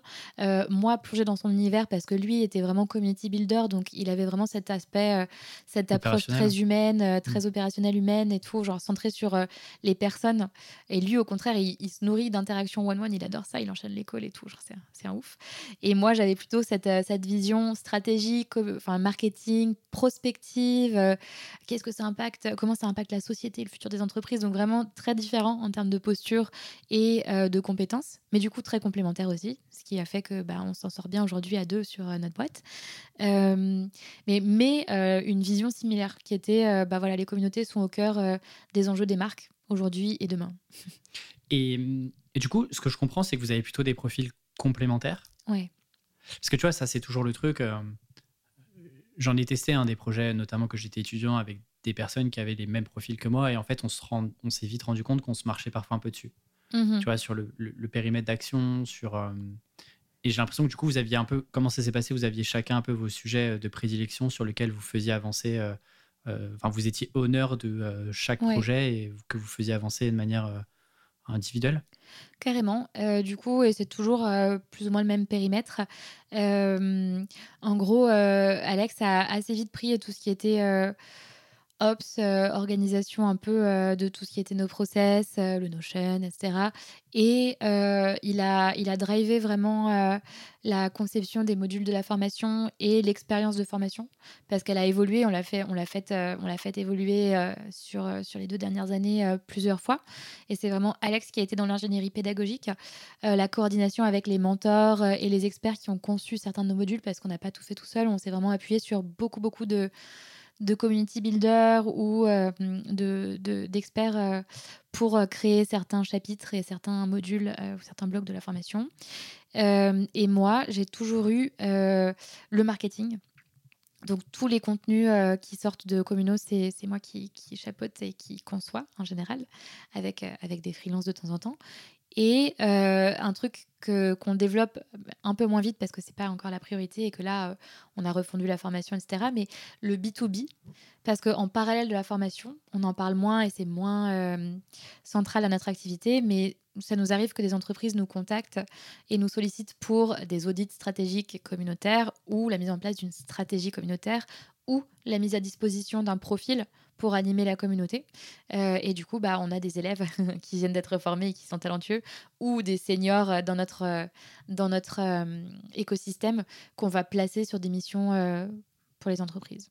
Ouais, ce que je voyais avec le format un peu agence qu'il y a sur votre site, c'est voilà. ça oui, en fait, c'était assez, assez naturel de le développer et ça, c'est plutôt moi qui ai, qui ai packagé le truc. Et donc, l'idée, là, dans, les, dans les mois à venir, c'est vraiment de renforcer un collectif le collectif communaux euh, des community builders qu'on va placer sur des missions à B2B. C'est quoi l'objectif euh, Tu vois, c'est quoi l'objectif de ce projet-là? Parce que vous êtes tous les deux pas forcément à temps plein dessus. Euh, c'est quoi l'objectif? C'est vraiment d'en faire. Est-ce qu'à terme, vous aimeriez être 100% dédié à ça dessus, que ça soit vraiment votre business? Ou bien ça vous va que ça soit juste un side business, ça veut pas dire que c'est un petit business, mais un side business qui occupe pas 100% de votre temps parce que ça aussi, tu vois, c'est un vrai sujet. Ouais, c'est un vrai sujet. Ouais. je pense que si jamais il y a une évolution qui se fait, ce sera plutôt Alex qui serait CEO et qui serait complètement engagé sur le projet, etc. parce que moi, j'aime bien explorer des, choses. J'aime bien explorer des nouveaux formats. Tu me connais, je te vois sourire. Bah j'ai du mal à. Déjà, j'ai du mal. Je ne pourrais pas lâcher The Storyline parce que j'y tiens énormément à ce bac à sable de réflexion. Et, et en fait, j'adore le sujet des communautés. Je le trouve passionnant et je pense que c'est une porte ouverte vers plein de choses. Mais j'ai besoin euh, de traiter d'autres sujets. J'ai besoin d'avoir d'autres clients et de mettre les, les mains dans, dans, des choses plus opérationnelles parfois. Enfin, pas plus opérationnelles, mais plutôt dans d'autres industries, d'autres secteurs, sur d'autres types d'activités. Parce que j'ai l'impression que c'est comme ça que je continue d'apprendre. J'apprends beaucoup sur Communo, mais là, aujourd'hui, c'est ma réponse aujourd'hui, et ce sera peut-être différent dans un an ou deux, mais j'ai l'impression que je serais incapable de me concentrer et de me commit sur une seule chose parce que je trouve ça beaucoup trop excitant euh, de pouvoir lancer d'autres projets et euh, de ponctuellement en lancer d'autres. Et aujourd'hui, je, mène ma vie euh, de cette manière et j'adore ça en fait. Oui, c'est très cool, hein. enfin, pas de, pas de là-dessus. Et, et du coup, juste, est-ce que, vu que c'est pas votre side business, je me dis peut-être que tu es peut-être plus ouverte, mais à toi de me dire, aujourd'hui, ça génère, ça génère du chiffre, je suppose, avec la partie formation plus la partie agence? Oui, bien sûr. Euh, oui, oui, carrément, euh, on génère du chiffre. Euh, la question se posait de, se rémunérer, etc. Donc là-dessus, on n'a aucun doute. en réalité, en, fait, on en parle pas mal avec Alex, mais sans aucune, euh, en toute, humilité, mais aussi en toute objectivité, notre produit est, vraiment de qualité. On a un super NPS. La formation, elle est unique en France. Euh, elle est hyper poussée. Elle repose sur l'expertise de à peu près tous les community builders qui sont community builders depuis plus de deux ou trois ans euh, en France et Dieu sait qu'il n'y en a pas beaucoup. Euh, donc on a vraiment, je pense, euh, un des, un des produits de formation les plus avancés sur le marché. on a une culture de travail de qualité et on a un marketing plutôt, plutôt pas mal. C'est moi qui le fais, donc je, ne porterai pas de jugement subjectif dessus. Mais en tout cas, ça fait un an et demi qu'on existe. On n'a jamais fait une seule campagne d'acquisition. On n'a jamais fait de pub. On n'a jamais fait d'outbound tous les étudiants qui sont arrivés sur la formation, et il y en a euh, environ 150, euh, sont venus de euh, notre blog, notre podcast, notre newsletter, ou bien des posts LinkedIn que Alex et moi avons fait sur cette dernière année. Et donc en fait, pourquoi je te raconte tout ça bah, En fait, ça nous prouve que ce qu'on fait a un écho il y a un, euh, un, product market fit, il y a un besoin, euh, notre proposition de valeur, elle est entendue et elle est intégrée, je pense, vu qu'on arrive à, avoir des étudiants. et du coup, bien sûr, si, on, si on décide de mettre un coup d'accélérateur, ce qu'on fait en ce moment, je pense qu'on pourrait, on pourrait repasser sur un business à part entière. Mais c'est juste à voir si c'est quelque chose qui correspond à, nos envies, mmh. à lui comme à moi pour l'instant, moi, je préfère que ce soit une de mes activités. Et il y a quand même un challenge parce que toi, c'était dans ton milieu, donc euh, globalement, euh, enfin, toi comme Alex, vous êtes convaincu de cet enjeu communautaire, etc. Et je vous rejoins à 100% dessus. Et je me dis, votre cible, c'est euh, des entreprises, B2B, B2C. C'est quoi les challenges? Parce que je suppose qu'il y a quand même un peu d'évangélisation à faire sur l'importance que, que doivent avoir demain les communautés dans la construction d'un produit, dans le développement d'une entreprise, etc. Et je me dis, vous avez le double challenge, c'est-à-dire le, challenge d'évangélisation sur un sujet qui est finalement assez nouveau. Euh, oui, les communautés existent depuis, euh, depuis euh, quasiment toujours, mais le fait de les formaliser, bah, c'est quand même finalement assez nouveau, notamment en France, que les entreprises se disent, OK, il y a peut-être un truc, enfin, il faut peut-être qu'on repense le modèle différemment. Donc, il y a ce challenge-là. Et puis, vous avez quand même un challenge de formation. C'est-à-dire mmh que euh, vendre de l'information, ce n'est pas le même délire que de vendre de la prestation. Euh, donc, euh, je serais curieux de savoir, tu vois, par exemple, les enjeux sur du côté entreprise de vendre de la formation. Parce qu'on a vu plein de boîtes, je ne vais pas les citer, mais on les a tous les deux en tête. des boîtes qui ont créé un média, ont commencé à vendre de la formation en B2B, B2C, et aujourd'hui sortent les rames et galèrent un petit peu plus, voire ont fermé, tu vois. Je me dis qu'il y a sûrement certains challenges auxquels vous avez été confronté. Euh, je serais très curieux de savoir un petit peu euh, lesquels, euh, lesquels ouais, tu vois, les, les 3-4 challenges qu'il doit y avoir. Franchement, je- je vais peut-être répondre un petit peu à côté, mais je pense qu'on est peut-être encore un peu jeune pour avoir été confronté à des challenges comme ceux auxquels ont été confrontés les boîtes qui ont mis la clé sous la porte aujourd'hui. Je pense, euh, et ça c'est un truc euh, justement euh, qui rejoindra le sujet de conversation qu'on vient d'avoir, qu'un enjeu quand tu vends de la formation, c'est de rester au fait des évolutions des sujets que tu enseignes. En fait, à partir du moment où tu deviens enseignant, tu peux vite te retrouver dans une espèce de tour d'ivoire théorique à dispenser des cours qui finissent par devenir euh, obsolètes, mais tu vas pas t'en rendre compte parce que tu n'es plus dans le concret, dans l'opérationnel. Et du coup, ça pour moi, c'est peut-être un des plus gros enjeux euh, des formateurs, c'est de garder un pied dans l'exécution, l'opérationnel et euh, bah, la compréhension et l'expérience des nouvelles tendances, des nouvelles pratiques, etc., dans le secteur d'activité ou le secteur sur lequel la formation est positionnée. Rester vraiment dans les clous, quoi. Et est-ce que vous avez des objections? Parce que tu vois, je me dis, un freelance qui achète une formation, euh, il avance, il est autonome.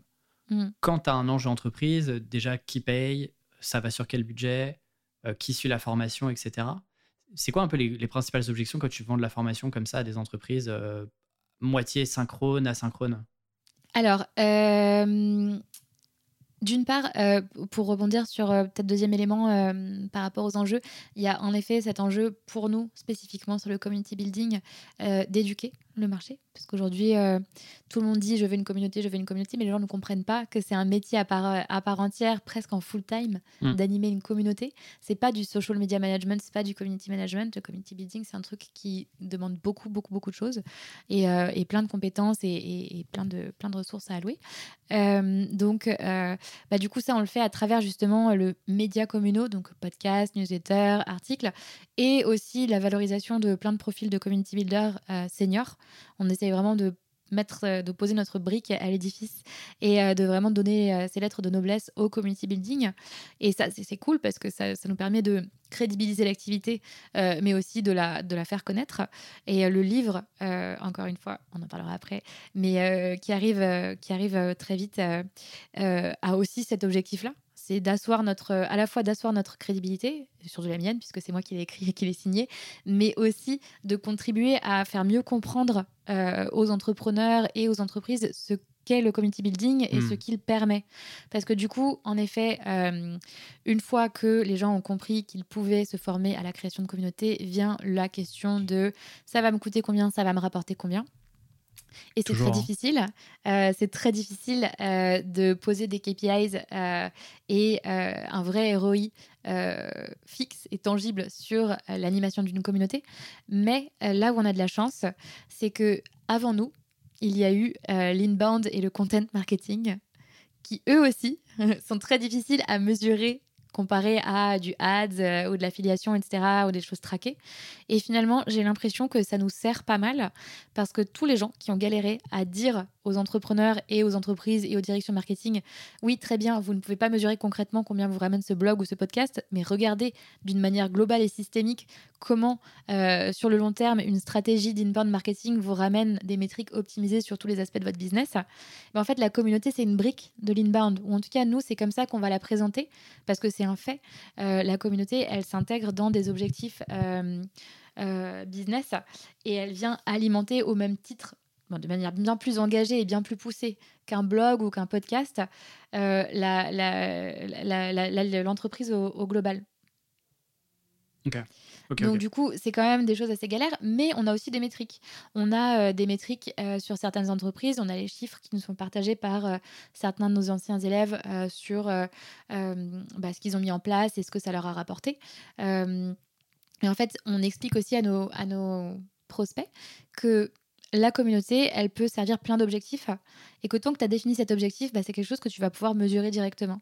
Que ce soit l'acquisition, la rétention, la fidélisation, euh, le churn euh, au sein de ta communauté, la transformation des membres de la communauté en clients payants si c'est un enjeu que tu peux avoir, etc. Donc il y a des choses mesurables, comme tout dans le marketing. Et justement, la porte d'entrée, c'est effectivement la partie formation. Mhm. J'ai vu aussi euh, sur le site que euh, vous aviez des mentors, soit des mentors qui donnent des journées de formation, soit qui accompagnent et qui euh, un peu un mentor référent pour chaque euh, euh, étudiant. Chaque participant de la formation. Mhm. Moi, je me pose une question sur euh,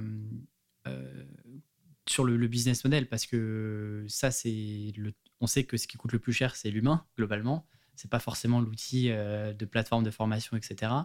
je le sais parce que bah, sur le bootcamp Tribune il y a aussi des mentors et donc ça a un certain coût. C'est un mmh investissement, on va dire ça comme ça. comment est-ce que. J'ai deux questions là-dessus. C'est comment est-ce que vous assurez que. Euh, déjà, est-ce que c'est des personnes qui sont payées à la journée, à l'heure, au projet euh, ou par euh, nombre de personnes qu'ils chapotent? Et je serais curieux d'avoir au moins des fourchettes de prix enfin globales, puisque moi, ça m'intéresse à titre perso. Et la deuxième question, c'est comment est-ce que vous assurez qu'ils sont capables de délivrer le même niveau de qualité avec la même pédagogie que vous, vous avez, qui est l'identité aussi de Communo? Comment est-ce que, qu'est-ce que vous avez mis en place justement pour que que ça soit euh, toi, Alexandre ou euh, Jacques, euh, vous ayez le même niveau de qualité pédagogique il y a deux grosses questions. Ouais. alors, du coup, première question sur l'argent. les mentors sont rémunérés bah, du coup, sur l'animation de la journée, ils sont payés à la journée. Donc, euh, ça, c'est décorrélé du nombre euh, d'élèves. Euh, mais on les paye pour leur journée de travail, peu importe combien de personnes se sont inscrites sur telle ou telle journée. Et après, pour l'accompagnement individualisé des élèves, bah, le mentor est payé. il a un montant de rémunération par élève accompagné du coup calculé sur la base des heures passées et c'est toujours le même nombre d'heures passées. Chaque élève qui s'inscrit a accès à nos modules de formation, à nos lives, aux séances de coworking en télétravail, etc. Mais aussi à X séances avec un mentor. Et ces X séances, elles sont rémunérées du côté du mentor de manière fixe. Ok, intéressant. C'est un pourcentage. Et, j'allais dire, est-ce que toi, par exemple, vous avez une sorte de limite haute de, du pourcentage à ne pas dépasser sur l'enveloppe chiffre d'affaires que vous générez ou pas sur euh, la formation? Non, parce que euh, on considère justement que la satisfaction des mentors, c'est euh, une de nos priorités. Et donc, on considère que tout travail mérite salaire.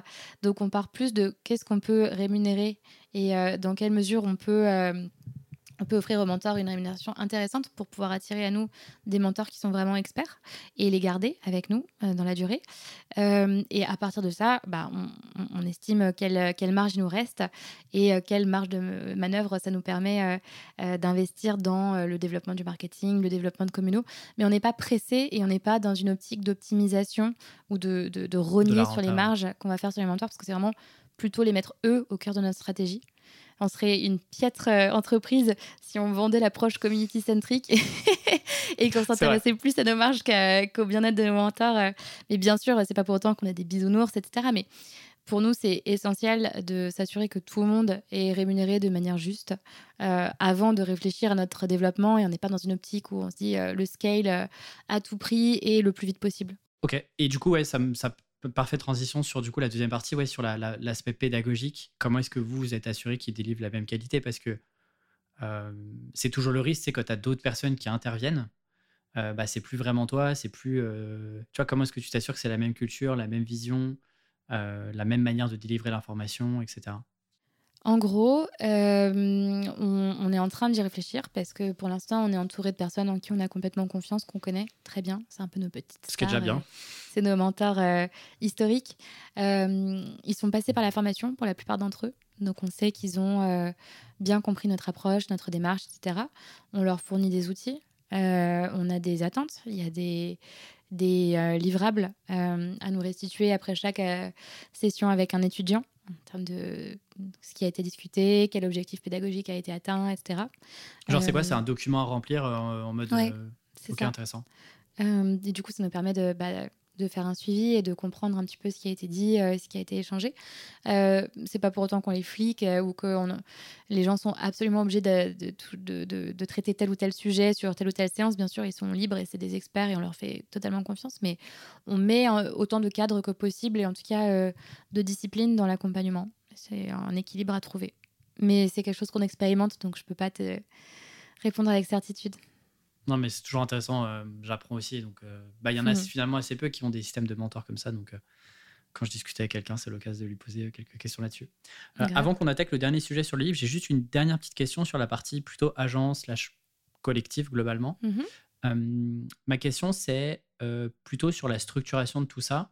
Donc, ce que je comprends, c'est que les personnes que vous, qui sont dans ce collectif, slash agence, c'est aussi des personnes qui sont mentors pour vos formations. Globalement, y a, tu me disais, il n'y a pas.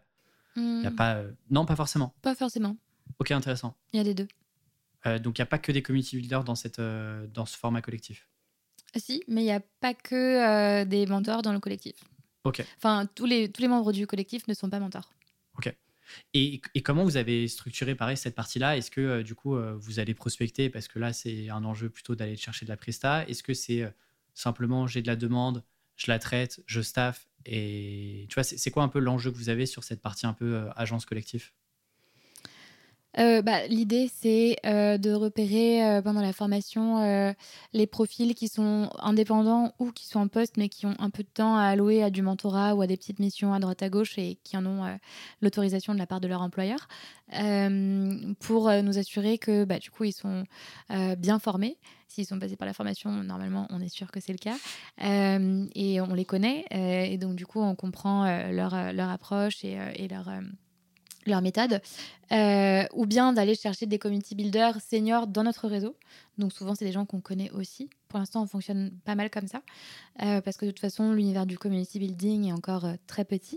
Euh, et une fois qu'on a ces gens-là, bah, en effet, on va, les, intégrer au collectif et en fonction de la demande des clients, de l'industrie du client, de l'objectif du client, bah, on va staffer sur le profil dont les accomplissements sont les plus proches ou dont les enjeux sont les plus proches de ceux du, client.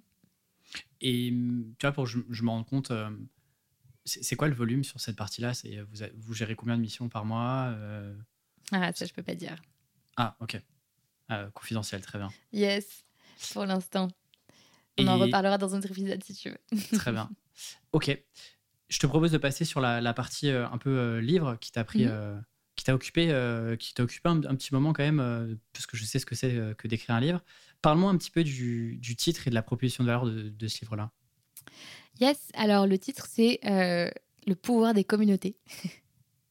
Et euh, du coup, euh, ce livre, c'est vraiment le fruit de, de deux ans de travail, de rencontres, de réflexions, d'écriture, d'analyse de communauté, la construction de communaux, etc.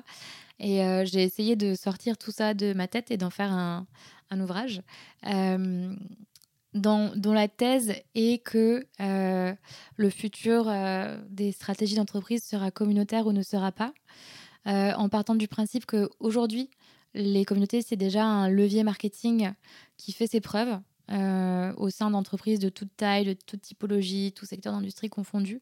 J'aborde beaucoup, beaucoup d'exemples dans la première partie du livre, euh, euh, que ce soit B2B, B2C, euh, grande distribution, santé, médias, etc. Avec vraiment du concret et des, exemples de de- d'approche communautaire et comment la communauté a un impact positif sur l'entreprise, que ce soit sur son revenu, sur sa, son capital de marque, sur, son- sur ses produits, etc. Euh, mais au-delà de, au-delà de ça, et ça c'est vraiment ma conviction personnelle, je pense aussi que les communautés, elles sont annonciatrices euh, ou peut-être la conséquence d'un monde qui change énormément et dans lequel euh, la posture des entreprises vis-à-vis des consommateurs ne peut plus être la même que celle qu'elle a été dans les dernières décennies. Et qu'en fait, au lieu de voir le euh, consommateur comme un individu euh, dans un vase clos qu'on définit sous forme d'un persona qui est un peu lointain, euh, les entreprises vont de plus en plus devoir, par la force des choses, se rapprocher de ces consommateurs, de ces prospects, de ces cibles, au point de les intégrer dans leur modèle économique. Et la communauté, pour moi, c'est un peu la porte d'entrée vers ce futur des entreprises dans lequel on aura un rapport beaucoup plus proche, peut-être beaucoup plus juste et équilibré avec, euh, avec euh, nos consommateurs. Mais tu vois, à titre personnel, dans, le- dans le petit écosystème Future of Work, euh, tous les services pour les indépendants, je le vois quand j'ai Mhm. commencé à, à- à faire des. Tu vois, je vois à quel point aujourd'hui les entreprises qui ont du mal, c'est difficile de fédérer une communauté autour d'une Oui. entreprise. Là où peut-être que c'est presque plus simple, c'est presque le petit cheat code euh, euh, qu'on peut avoir. J'ai le sentiment que c'est plus facile de créer ça en tant qu'indépendant, créateur, créatrice. Euh, en tout cas, c'est de ce que je peux voir. Et Mm. donc, je vois en fait à quel point les entreprises aujourd'hui sont friandes de travailler avec des personnes qui ont une audience, mais surtout une communauté, qui sont parfois pas des grosses communautés, mais des communautés engagées, parce que je pense qu'elles comprennent l'intérêt d'un point de vue marque, d'un point de vue vision, d'un point de vue et d'un point de vue aussi business, soyons honnêtes, l'intérêt de, de s'associer, d'aller chercher des communautés qui sont parfois euh, euh, difficilement euh, touchables par, par ces entreprises-là. Donc, mais tu vois, est-ce que toi, tu as, le sentiment dans les, dans les cas que tu as pu analyser des difficultés plus grandes quand tu une entreprise plutôt que quand tu as un projet, tu vois, comme tu peux l'avoir avec ce storyline par exemple, ou c'est presque. Tu est-ce que si une entreprise avait créé ce storyline, ça aurait eu le même impact? Je suis pas si sûr que ça, quoi. Non, peut-être pas, enfin, je ne sais pas. Mais euh, en effet, pour rebondir sur ce que tu dis, euh, bah, c'est un peu euh, le début de, de, la troisième partie de mon livre. la deuxième étant des outils pour créer sa communauté et concrètement quels sont les éléments communs à une communauté. Mais dans la troisième partie, justement, j'aborde ce sujet qui est que le marketing se transforme profondément euh, depuis quelques années, euh, ça s'est accéléré. Euh, il y a de plus en plus de défiance de la part des consommateurs. Les, accusations de greenwashing se, succèdent et ne se ressemblent pas ou se ressemblent à contrario. tous les jours, il y a un bad buzz. Enfin, les gens ne se laissent plus faire sur les réseaux, ne se laissent plus dire tout et n'importe quoi. je pense qu'il y a une vraie crise de la confiance du coup, vis à -vis des marques qui pas toutes, mais dont certaines ont en effet abusé. Abusé euh, de peut-être euh, la naïveté de certains consommateurs, abusé des codes euh, de l'acquisition sponsorisée, abusé du cold, du cold calling, du cold emailing, du cold LinkedIn, et ça. Donc les gens sont saoulés globalement. Et en plus, ils ont, ils ont beaucoup moins confiance dans les entreprises. Et donc il y a un vrai enjeu dans les années à venir, quelle que soit l'activité, quel que soit le secteur, de recréer cette confiance et de recréer du lien et d'humaniser les entreprises. Et la communauté, c'est ça. En fait, c'est le chaînon entre l'individu et la marque. C'est euh, une entité qui a un visage humain, qui est représenté par un community builder, par des ambassadeurs, par euh, des membres qui ont des rôles, qui s'impliquent, qui s'engagent, qui créent du contenu. Et du coup, c'est vraiment le chaînon manquant, entre guillemets, selon moi, euh, pour aider les marques à retrouver bah, une relation un peu apaisée avec, euh, avec euh, leurs prospects, leurs audiences. Et j'ai l'impression aussi que c'est un asset assez compétitif parce que. Bien sûr. Tu vois, tu disais euh, déficit de confiance. Je pense qu'il y a aussi un. Je pense qu'il y, a deux autres sujets qui sont. les gens sont quand même de plus en plus éduqués. En tout cas, moi, j'ai le sentiment que vu que l'information est plus facilement disponible, les gens sont plus éduqués sur effectivement certaines dingueries que tu peux voir qui sont faites par les entreprises. Mm-hmm. Et de manière générale, j'ai l'impression que tous les secteurs d'activité sont de plus, sont aussi de plus en plus sophistiqués. Il y a de plus en plus de concurrence. Euh, tout le monde propose globalement plus ou moins les mêmes choses, avec les mêmes bénéfices, avec euh, les mêmes produits, les mêmes fonctionnalités, etc. Et donc, bah, j'ai l'impression que. ouais. Bah, non, complètement. C'est. Je suis complètement d'accord avec, euh, avec, avec ça. En fait, il y a ça et il y a aussi le fait qu'aujourd'hui, la décision d'achat, elle se, elle se fait ou elle est influencée par des critères qui sont ceux des valeurs de la personne, de son engagement potentiellement, euh, de l'impact qu'il ou elle veut avoir. Euh, et on parle de plus en plus de raison d'être, de valeurs, etc. au sein des entreprises, euh, qui sont des choses dont on ne parlait pas forcément il y a 10-15 ans, ou moins en tout cas. Et toutes ces choses-là, elles sont aussi véhiculées et matérialisées et démontrées et prouvées par une communauté. Et en effet, ça fait une énorme barrière à l'entrée. Et c'est comme ça que tu vas retenir des gens et que tu vas potentiellement proposer une plus-value.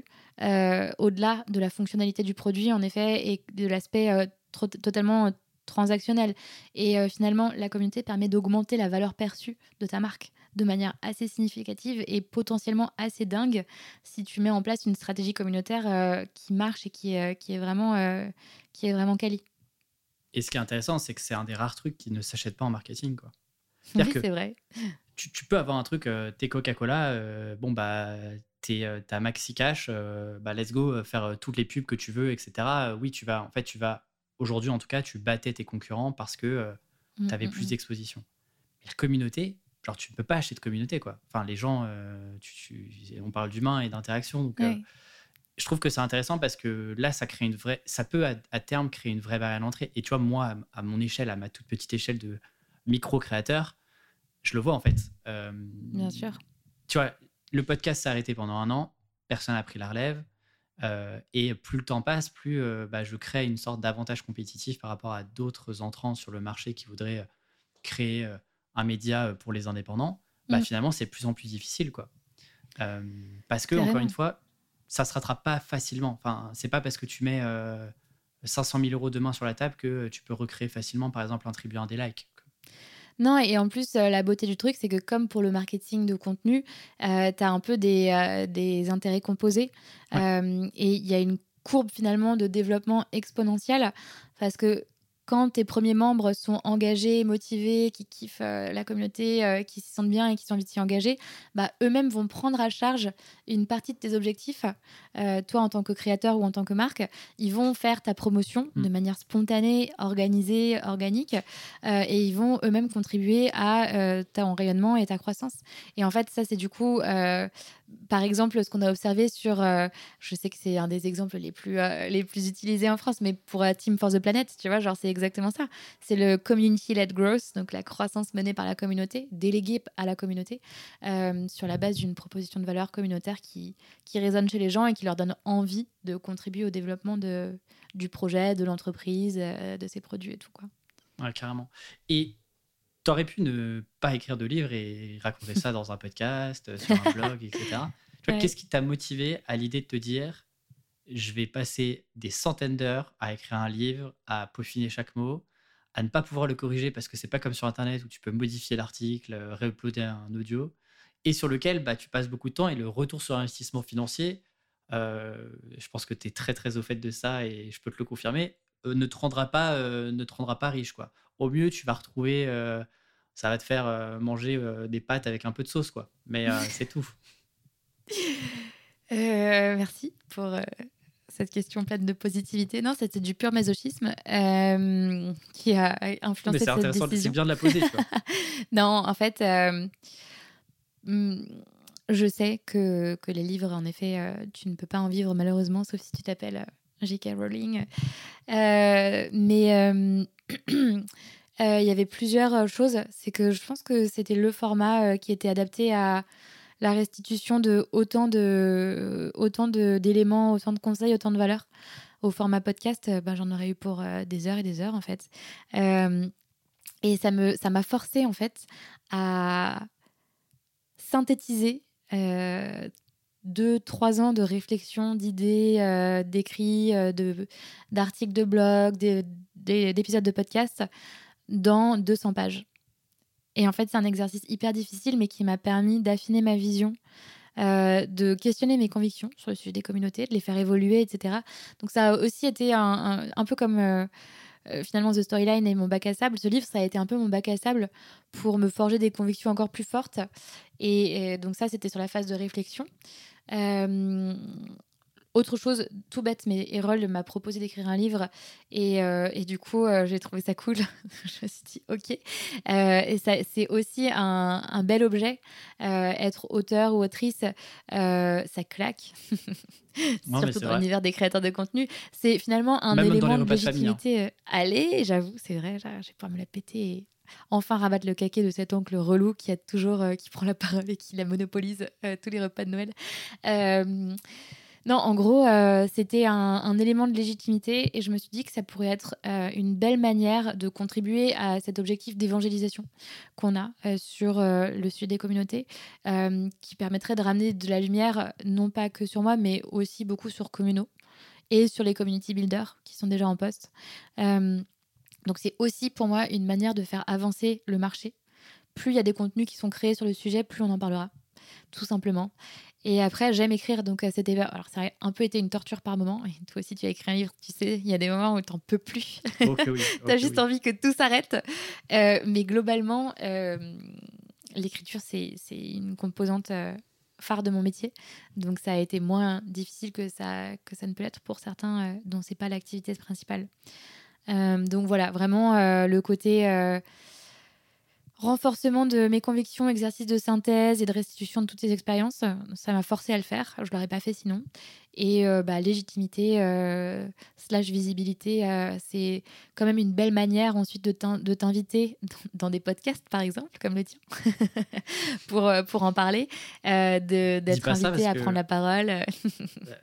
j'ai déjà beaucoup trop de, demandes entrantes. Là, je vais oh avoir tous les auteurs qui vont arriver et qui vont vous passer dans le podcast. Non, mais attends. Très bien, je ne dis pas. Je ne dis pas. mais ouais. Et tu vois, effectivement, et moi je le, je le constate tous les jours, c'est que c'est un. C'est tellement difficile d'écrire un livre, il n'y a, y a, pas de raccourci, que ça force aussi un peu le respect externe de dire Ok, cette personne-là a écrit un livre, c'est que globalement, elle n'est pas débutante sur le sujet déjà, parce qu'il faut quand même les écrire, les 250 pages. Mm. Et en plus, bah, il y a le travail euh, de longue haleine sur euh, écrire ça. Et donc, on pourrait se dire, tu es consultant ou indé ou peu importe, euh, tu as envie d'écrire un bouquin sur tes compétences. Est-ce que, selon toi, c'est le. Est-ce que, tu vois, pour écrire un livre comme tu l'as fait, si on t'avait proposé alors que tu n'avais pas forcément de communauté, d'audience, etc., est-ce que tu penses que c'est le premier move que tu aurais fait ou bien écrire un livre et peut-être euh, l'occasion de réunir une communauté qui avait déjà été construite par le, par le passé, tu vois. Hmm. Je sais pas si ma question est claire. Si, si. Euh, je pense que c'est pas ce par quoi je commencerai. Parce que pour moi, un livre, et j'y ai beaucoup réfléchi, et j'ai quand même. Enfin, ce, livre, c'est beaucoup de travail, mais aussi beaucoup de doutes, et euh, pas mal d'allers-retours et de modifications de la structure et du contenu. Et je pense que pour restituer tes connaissances et tes, enfin, tes savoirs, d'autres formats plus courts peuvent être intéressants parce que déjà, ils te permettent de, de tenir un peu plus dans la durée. Et pour moi, ce livre, c'est un peu un aboutissement. Euh, parce que au-delà des conseils, des exemples que je donne, et il y en a énormément, euh, le livre, il est aussi porteur d'une thèse. Euh, et cette thèse, elle, elle alimente une vision qui m'est propre de du futur du travail, du futur des, des, entreprises et un engagement aussi. Dans le livre, très honnêtement, je, je partage euh, ma vision euh, de la communauté comme euh, un levier pour forcer, entre guillemets, ou pour accompagner les entreprises et les créateurs, etc., à développer des modèles économiques plus vertueux. Et ça, pour le coup, c'est, je trouve, quelque chose qui est adapté pour s'exprimer sous forme d'une thèse dans le cadre d'un livre qui est un, format, un format long qui euh, appelle euh, à la création d'une histoire, euh, de plein d'arguments, etc. Alors que si tu as moins un engagement et euh, une thèse et une vision à faire passer, le format newsletter, le format podcast peuvent être plus dynamiques et créer un engagement dans la durée avec une audience que tu vas construire. Là, les gens me connaissent déjà un petit peu. Ça fait trois ans que je les bassine avec euh, l'éthique euh, des business, le futur de l'information, les deepfakes, etc. Et que j'ai cette composante dans chacun de mes épisodes de podcast. Et j'ai vraiment, mais après on verra comment le livre va être, va être accueilli et, quels seront les feedbacks. Mais j'ai vraiment l'impression que c'est un peu l'aboutissement de à la fois mes connaissances et mes compétences, mais aussi de mes convictions personnelles. Et la porte ouverte vers euh, quelque chose de plus, quoi. Et, justement, comment est-ce que tu as structuré, enfin, comment est-ce que tu as, as, construit, tu as développé cette fameuse histoire que, qui doit tenir en haleine, entre guillemets, le lecteur et la lectrice pendant un livre? Tu vois, comment est-ce que tu as, as, structuré un peu ton processus d'écriture? Est-ce que c'était complètement artistique? Euh, ou alors c'était très cadré le livre euh, reste un livre business. Hein. Euh, Bien sûr. je n'ai pas écrit un roman, donc il n'y a pas de storyline. mais en fait, à la base, j'étais partie sur quelque chose d'assez scolaire dans lequel je partageais vraiment uniquement des, des, recettes pour créer une communauté engagée, etc. et je me suis rendu compte que finalement, c'était pas ce que j'avais envie de, de, raconter. Et je suis partie sur une autre structure en trois grandes parties qui sont euh, quoi, comment et pourquoi. Je n'ai pas non plus réinventé la poudre, mais le quoi, c'est euh, un constat et une observation euh, des industries aujourd'hui, des entreprises aujourd'hui, de comment elles s'appuient sur la communauté pour se développer, pérenniser leurs activités, voire parfois se sauver d'une faillite certaine ou de l'effondrement de leur industrie, comme dans le cadre des médias, dans la banque, etc. Donc vraiment un tour d'horizon des communautés à travers les secteurs d'activité, les industries euh, et les pays, euh, pour expliquer pourquoi on en parle et quel est l'intérêt de la communauté concrètement, qu'est-ce qu'elle apporte au business. Euh, ensuite, le comment. Je pensais, enfin, j'ai trouvé que c'était important de, une fois qu'on a compris la valeur de la communauté, d'avoir quelques éléments quand même concrets et de comprendre quels sont les, même si chaque communauté est unique et s'exprime d'une manière particulière, quels sont les éléments essentiels euh, à la création et l'animation d'une communauté qui sera engagée, qui va se développer. Et ça passe par euh, des outils, ça passe par euh, des rituels, des routines, ça passe par le rôle que tu vas assigner à, à plein d'humains différents. Et donc, du coup, dans ce chapitre-là, enfin, dans ces chapitres-là plutôt, il y a beaucoup de choses qui ont été tirées de nos enseignements, des choses qui sont de la formation communaux, de mes conversations avec des sociologues, des anthropologues aussi pour comprendre un peu comment la nature humaine s'organise. Et ensuite, il y a le pourquoi, et c'était ce qui me tenait vraiment à cœur, et c'est vraiment là que la thèse s'exprime le plus. C'est de dire, toute proportion gardée, quand on regarde l'évolution des business et les modèles économiques qui émergent ces dernières années, notamment portés par l'économie des créateurs, le Web3, les DAO, etc., le, finalement le peer-to-peer euh, et, toutes ces nouvelles plateformes euh, d'échange entre particuliers ou entre individus, euh, les modèles économiques et la consommation sont de plus en plus communautaires. On observe aussi bah, tout ce qui est les tendances coworking, co-living, enfin tout, tout porte à penser que on se dirige vers des manières de, penser, de faire, de consommer, de créer qui sont de plus en plus ancrées dans l'approche collective. Que ce soit par euh, besoin, parce que bah, crise, inflation, euh, besoin de créer plus de résilience, ou par envie. J'analyse les, deux, euh, les deux approches, parce qu'on change, parce qu'aujourd'hui on veut de l'humain, on veut du lien, on veut de la confiance plutôt que de l'inspirationnel et de l'inaccessible. et du coup, tout ça, en fait, et c'est vraiment l'objet des derniers chapitres, donne naissance à des entreprises qui ont des positionnements radicalement, radicalement nouveaux. Ah, en tout cas, c'est ce que, ce que je, je, considère, des entreprises qui, au-delà d'avoir une finalité lucrative, bah, vont vraiment s'inscrire dans la culture, la culture populaire ou euh, une, culture de, de frange. Et euh, certaines vont encore plus loin et elles créent des nouveaux archétypes des archétypes euh, qui n'étaient pas forcément adoptés par les marques avant. je ne sais pas si tout le monde est à l'aise avec la notion d'archétype, mais on, a beaucoup tu, peux vu peut-être expliquer euh, rapidement ceux, qui Du coup, c'est des modèles euh, qui ont été popularisés par euh, Carl Jung il y a quasiment 100 ans maintenant. peut-être pas 100 ans, mais bon, il y a un bout de temps. qui en fait représentent euh, un, modèle euh, et un ensemble de, codes et de valeurs qui sont euh, communément admis par la société. On a l'archétype de la mère qui est nourricière, qui protège, l'archétype, je ne sais pas, du sage qui guide vers l'illumination. Genre Yoda, c'est typiquement l'archétype du sage. Et donc les marques se sont emparées de ces archétypes et pour en fait développer des stratégies de branding qui soient cohérentes, des prises de parole qui soient uniformes et qui renvoient à une forme de euh, une personnalité euh, et donc typiquement euh, Patagonia The North Face c'est les archétypes de l'explorateur Apple c'est le sage un peu illuminé qui va être dans le fait de repousser les limites du savoir, voilà, qui montre le chemin, qui est mm. pionnier, etc. Et il y a plein d'archétypes, il y en a, y en a 12 en tout, euh, qui ont été euh, popularisés par Jung. Et euh, bah, moi, je pense qu'il y en a trois nouveaux qui, qui émergent depuis quelques années, qui n'ont pas été popularisés par Jung, qui ont été popularisés par Noémie Kempf peut-être un jour. J'allais dire, j'allais dire Noémie Kempf sera citée dans 100 je ans. Je me suis chauffée dans le livre.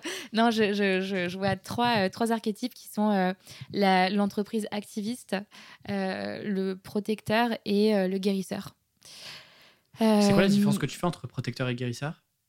Euh, le protecteur, bah, du coup, c'est vraiment, euh, enfin la protectrice plutôt peut-être, parce que c'est une entreprise, c'est la boîte qui va avoir une posture de défense des intérêts de ses, de ses consommateurs ou de ses clients, etc.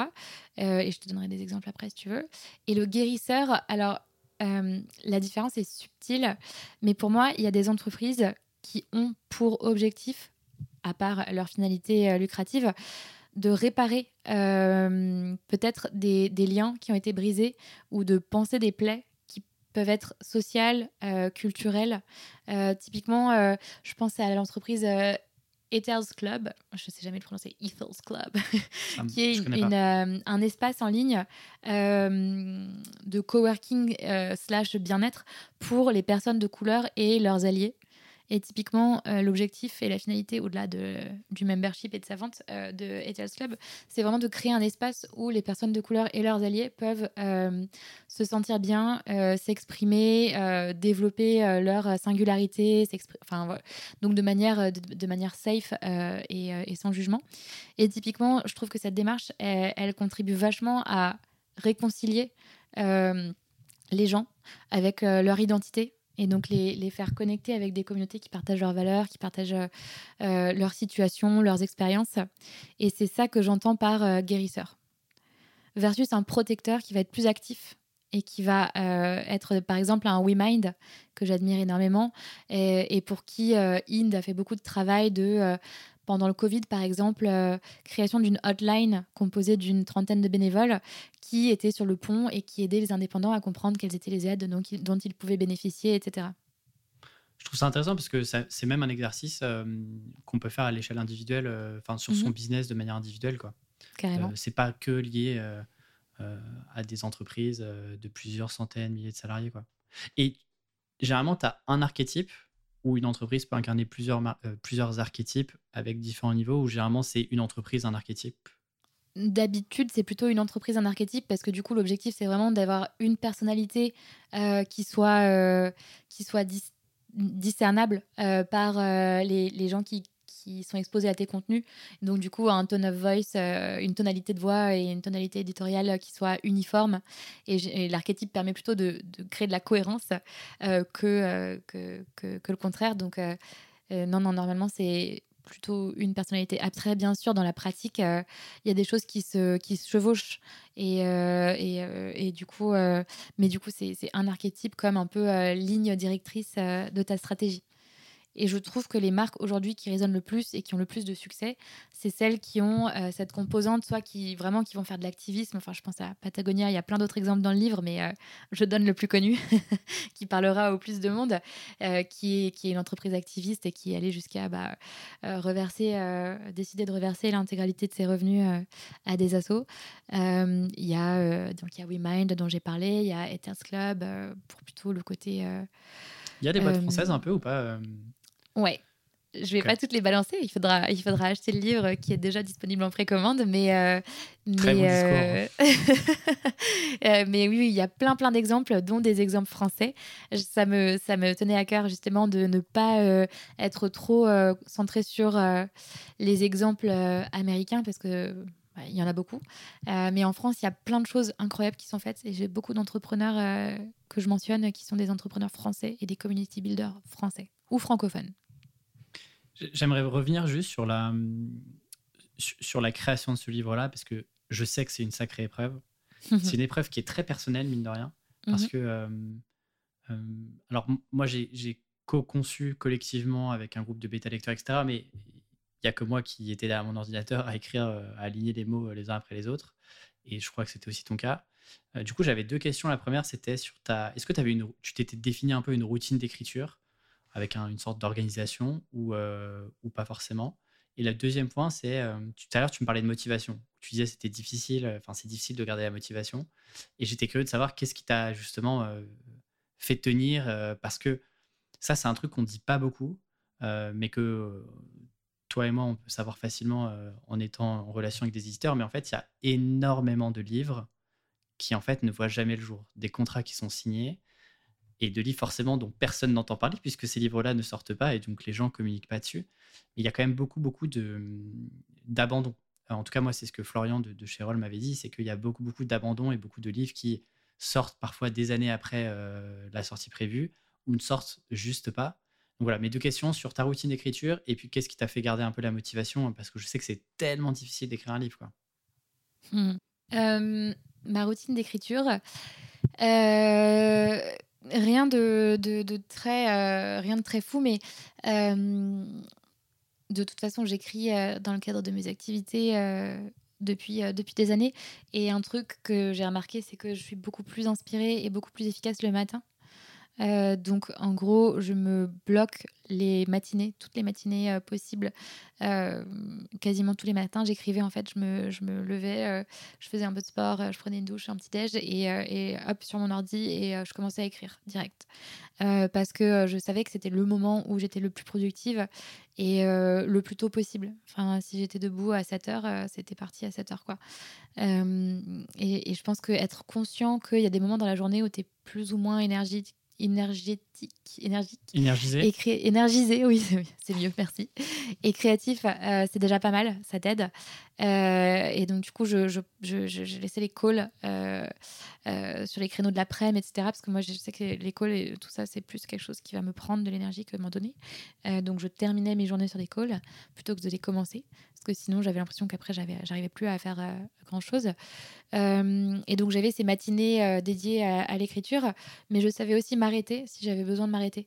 Euh, ton énergie, elle n'est pas constante et il y a des jours où juste j'avais pas envie d'écrire. Bah, si c'était le cas, je me forçais pas et j'allais juste me balader, euh, regarder un film euh, à la piscine, voir des potes. et en fait, ces, ces, moments d'oxygénation du cerveau, ils sont aussi nécessaires pour te permettre de mieux reprendre après. Donc, je me suis pas en fait forcée à tenir un rythme constant. Je pense que c'est un peu ça l'apprentissage. mais globalement, c'était un peu ça qui m'a aidé à à quand même dérouler euh, l'écriture. Euh, est-ce que j'avais d'autres choses? C'est intéressant ce que tu dis parce que du coup, on a une approche un peu différente. Alors, euh, sur le, fait d'écrire le matin, oui.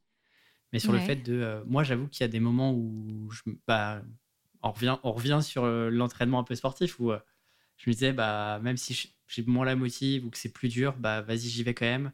Je fais mm. peut-être un peu moins, mais il faut que j'avance tous les jours, quoi. Quoi qu'il arrive. Euh, et donc, parfois, en fait, ça se décalait. J'avais pas l'énergie le matin et donc je faisais ça l'après-midi. Mais c'est intéressant de voir qu'encore une fois, il n'y a pas une seule approche et c'est ça qui est cool. C'est que chacun euh, vit l'expérience euh, d'écriture complètement différemment, quoi.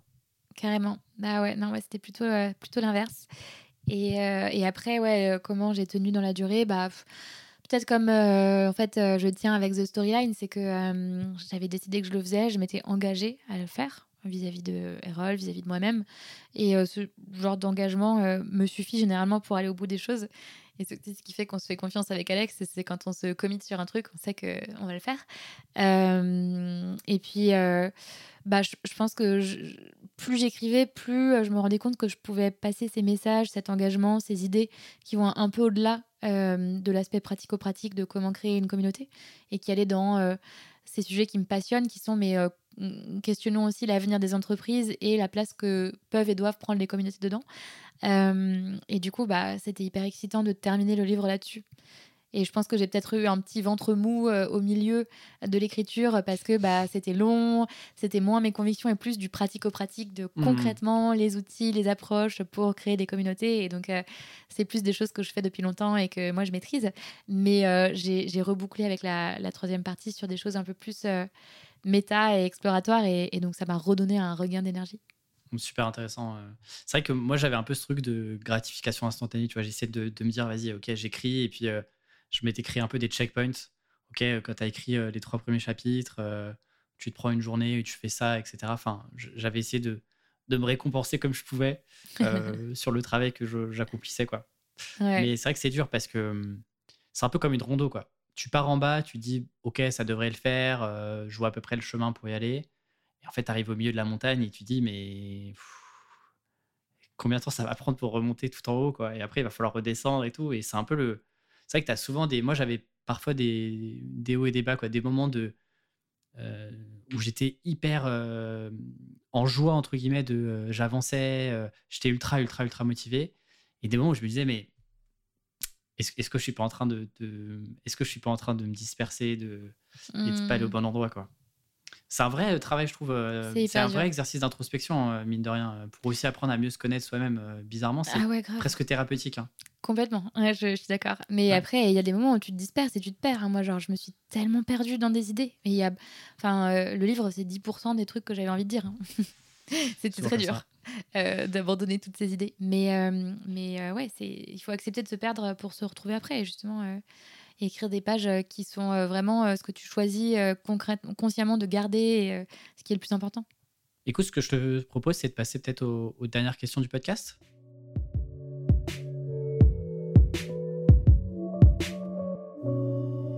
peut-être une question, alors comme ça, ça fait la transition avec, avec ce qu'on se disait là sur le livre bon, on se connaît bien, tu connais aussi globalement la structure de Tribu 1D.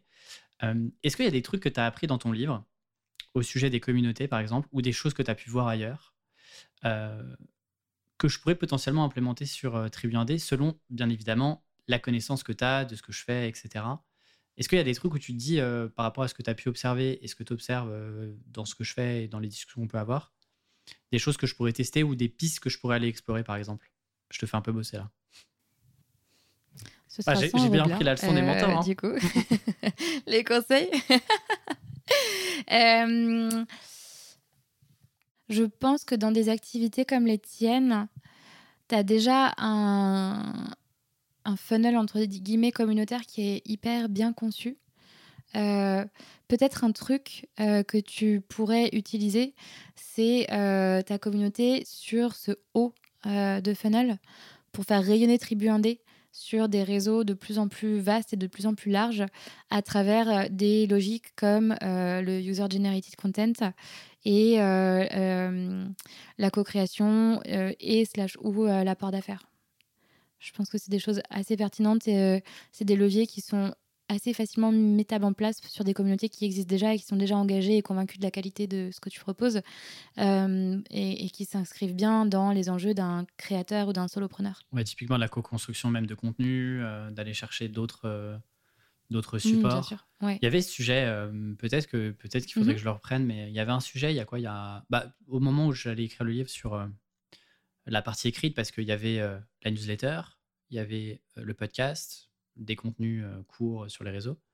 Et il y avait un démarrage de blog que j'avais commencé à lancer.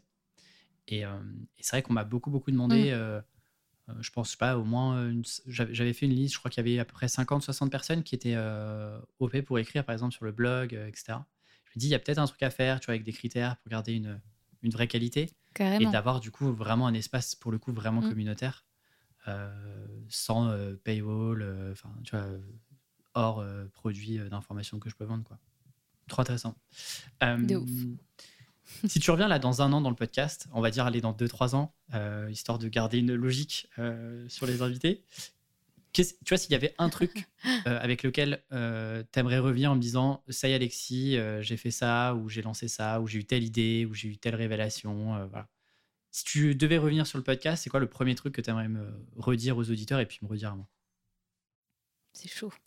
Euh, mais je pense que j'aimerais bien euh, pouvoir te dire que euh, avec Comino et aussi de par mes actions et, les choses que j'ai faites, on, a, on a réussi à lancer, à visibiliser le community building, à, créer des jobs, à placer des gens et à donner à cette profession qu'on trouve essentielle ces lettres de noblesse sur le territoire français ou francophone. Ce serait vraiment une belle réussite qu'on ait évangélisé le marché. Quoi. Ce qui est effectivement une belle ambition. Hein.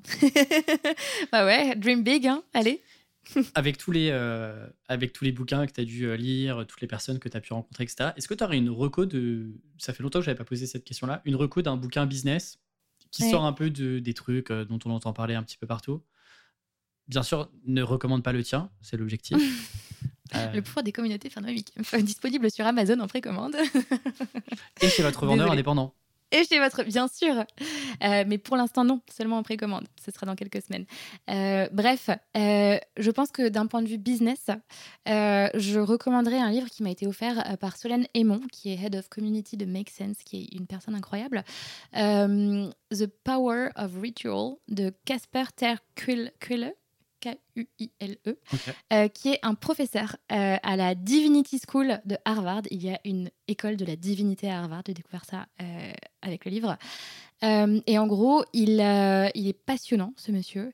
et il a écrit un, un livre, donc The Power of Ritual, qui parle de la puissance de créer des rituels dans sa vie pour y remettre ou y mettre du sens et de l'engagement et de la direction des petits rituels euh, dans son quotidien, que ce soit dans son rapport à soi, dans son rapport aux autres, euh, par le biais d'activités sportives, par le biais du, de l'engagement justement qu'on va avoir vis-à-vis d'une, euh, d'une pratique ou, d'une personne. Enfin, c'est un livre qui est assez merveilleux et que j'ai lu à une époque où j'étais un peu en quête de de sens et de d'ancrage et qui m'a beaucoup aidé d'un point de vue perso mais aussi professionnel. Ça m'a permis de restructurer pas mal de choses dans le, dans le biz et je désobéis à ta règle, je donne aussi une lecture non business parce que je la trouve trop cool.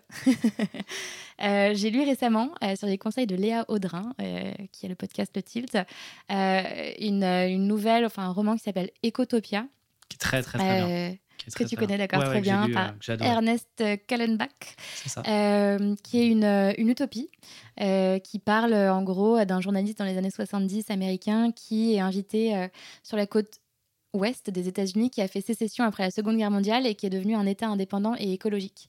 Et ce journaliste très capitaliste qui est lui de la côte est de New York. Il arrive avec ses a priori et il pense qu'il va retrouver une bande de hippies en haillons euh, et un état euh, qui fonctionne pas du tout. Et euh, il est très surpris.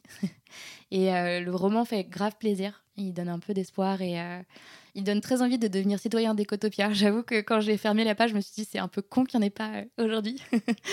Mais j'ai adoré. Et ce qui est fou, c'est que ce livre, il a été écrit, je crois, dans les années 80. Ouais, c'était euh, incroyable. Les éléments qu'on y retrouve, c'est vraiment ceux dans quoi on est aujourd'hui. Enfin, c'était il y a 40 ans. Ce monsieur. Je me dis, euh, c'est à moitié de la. C'est à moitié de la SF, pas au sens SF euh, technologique comme on l'entend, mais c'est de la SF, c'est quand même de l'anticipation. Et c'est mmh. assez fou parce que je pense que. Alors, moi, ma, ma conviction, c'est que tout n'est pas bon à prendre dans ce livre-là, mais il y, a des, il y a des sujets, parce que tout le livre, en fait, euh, on va voir un peu tous les aspects de la ville, que ce soit l'aspect communautaire, justement, la répartition des richesses, etc., le fonctionnement, l'immobilier, l'agriculture, euh, les rapports sociaux. Et chaque chapitre, c'est un élément, en effet. Et c'est vraiment, euh, c'est vraiment très, très bien. Ouais. Donc, ouais, ouais, je recommande à fond. et je voulais juste revenir sur Power of Ritual. J'avais juste une question. Est-ce que lui différencie, du coup, un rituel d'une routine ou d'une habitude ou pas? Ou c'est globalement la même chose? Ah, ok, intéressant. Mmh, mmh, mmh. Je n'en dis pas plus. Mais d'ailleurs, dans mon livre aussi, je le fais. Eh ben, je suis désolée, après j'arrête. mais important euh, de, distinguer les autres. Une routine et un rituel, c'est pas la même chose en termes d'intention euh, de ce que tu mets dedans. voilà. Dernière petite question. Euh, je ne vais pas te poser la question symbole du podcast puisque je l'ai déjà posée. une question, on, reste quand même sur une question un peu philosophique. Est-ce que tu aurais une, une, dernière réflexion entrepreneuriale, une leçon à nous partager que tu as entendue au fil de tes rencontres ou autres que tu as vécu et que tu aimerais euh, partager, euh, me partager et puis partager aussi aux auditeurs auditrices pour euh, conclure cet épisode Ouais, peut-être. donc je vais rester dans le méta, mais et c'est un petit peu en écho avec ce que je t'avais raconté sur mon parcours et mes expériences dans le premier épisode qu'on a enregistré ensemble. Mais je réalise de plus en plus que très souvent, quand on est indépendant ou entrepreneur, même parfois salarié, on a un peu l'impression qu'il faut qu'on aille dans une certaine direction, qu'on construise son business et ses activités d'une certaine manière, parce qu'il y a des injonctions, parce qu'il y a des euh, recettes miracles qu'on va nous vendre euh, à tout bout de champ, et nous autres créateurs n'arrangeons rien à ça, même si on, part d'un bon sentiment et qu'on a, qu'on a envie d'aider. Euh, mais je pense que aujourd'hui il y a, une vision unique d'une manière de faire qui est quasi unique. Et plus j'avance, plus je me rends compte qu'en fait, tu peux choisir de, et c'est très difficile de le faire, mais de te positionner euh, de manière différente ou de regarder tes activités, tes accomplissements d'une manière différente et de les faire travailler plutôt pour toi plutôt que de te plier à euh, cette manière de faire. Enfin, tu peux créer ta propre, euh, ta propre manière de faire et ton propre chemin et plus tu le fais, plus les gens vont finir par s'engouffrer sur tes pas et te suivre et te porter, te pousser, t'encourager. c'est hyper dur de dévier de ce chemin un peu de cette voie royale euh, euh, qui, est, euh, qui est marketée, qui est promue par, par le plus grand nombre. Mais une fois que c'est le cas, c'est génial tout ce qui peut se passer. Et bah, typiquement, pourquoi je te dis ça? The Storyline et Communo, ça, ça a un peu suivi la même la même trajectoire. Au début, j'avais vraiment des manières de faire qui étaient très. Euh, les autres créateurs font comme ça, donc faut que je fasse comme ça. Et euh, bah, les entrepreneurs qui créent leur business ont tous fait comme ça, donc faut que je fasse comme ça. Et jusqu'au jour où je me suis dit, en fait, c'est pas ça dont j'ai envie, c'est pas ça dont j'ai besoin, c'est pas ça qui me rend heureuse ou qui me qui m'anime au quotidien. Voilà ce dont j'ai besoin. Comment est-ce que je peux mettre The Storyline et Communo à mon service pour atteindre ces objectifs?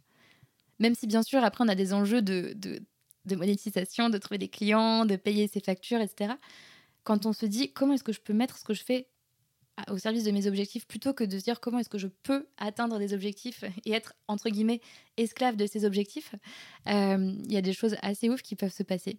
Et je peux pas m'empêcher de te reposer une autre question. Selon toi, si tu avais un truc que tu as fait différemment du coup des autres créateurs ou des autres euh, entreprises, euh, quelque chose que tu as fait de différent du coup pour aller dans le, sens de ce que tu dis sur The Storyline ou Communo ou les deux d'ailleurs, ce serait quoi?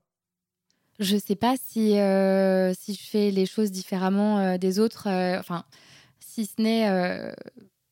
En fait, moi, mon moteur numéro un, c'est plus la curiosité et le plaisir de faire des choses que les objectifs. Je sais que je vais paraître bisounours ou quoi, mais que des objectifs financiers. Et typiquement, The Storyline, je regarde les chiffres trois fois par an, max. Là, j'ai regardé pour te, pour te dire justement, parce que je savais que tu allais me poser la question.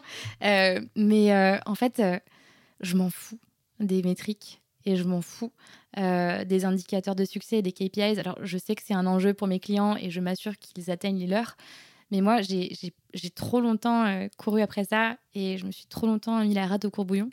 Et là, je me dis, en fait, ce que je fais, ça marche sans que je sois obsédée par ces indicateurs. Et tant que ça marche, bah, je continue en privilégiant le plaisir la créativité et la curiosité. quoi. C'est une belle euh, conclusion à cet épisode-là. Merci beaucoup euh, d'avoir passé presque deux heures euh, avec moi, Noémie. C'était comme toujours un plaisir d'échanger, encore plus de pouvoir partager bah, toutes ces réflexions-là de manière publique cette fois-ci avec nos auditeurs et auditrices. N'hésitez pas à bien évidemment précommander ou commander le livre si vous arrivez un peu plus tard. Je mettrai tous les liens en description, comme ça vous aurez toutes les informations. N'hésitez pas aussi à aller envoyer un petit message à Noémie ça lui fera plaisir. Elle a pris deux heures de son temps, c'est cool. Donc, euh, merci à toi, Noémie. Et puis, on se, on se dit euh, rendez-vous dans deux ou trois ans euh, sur Tribu Indé. Ça marche. Ciao. Salut.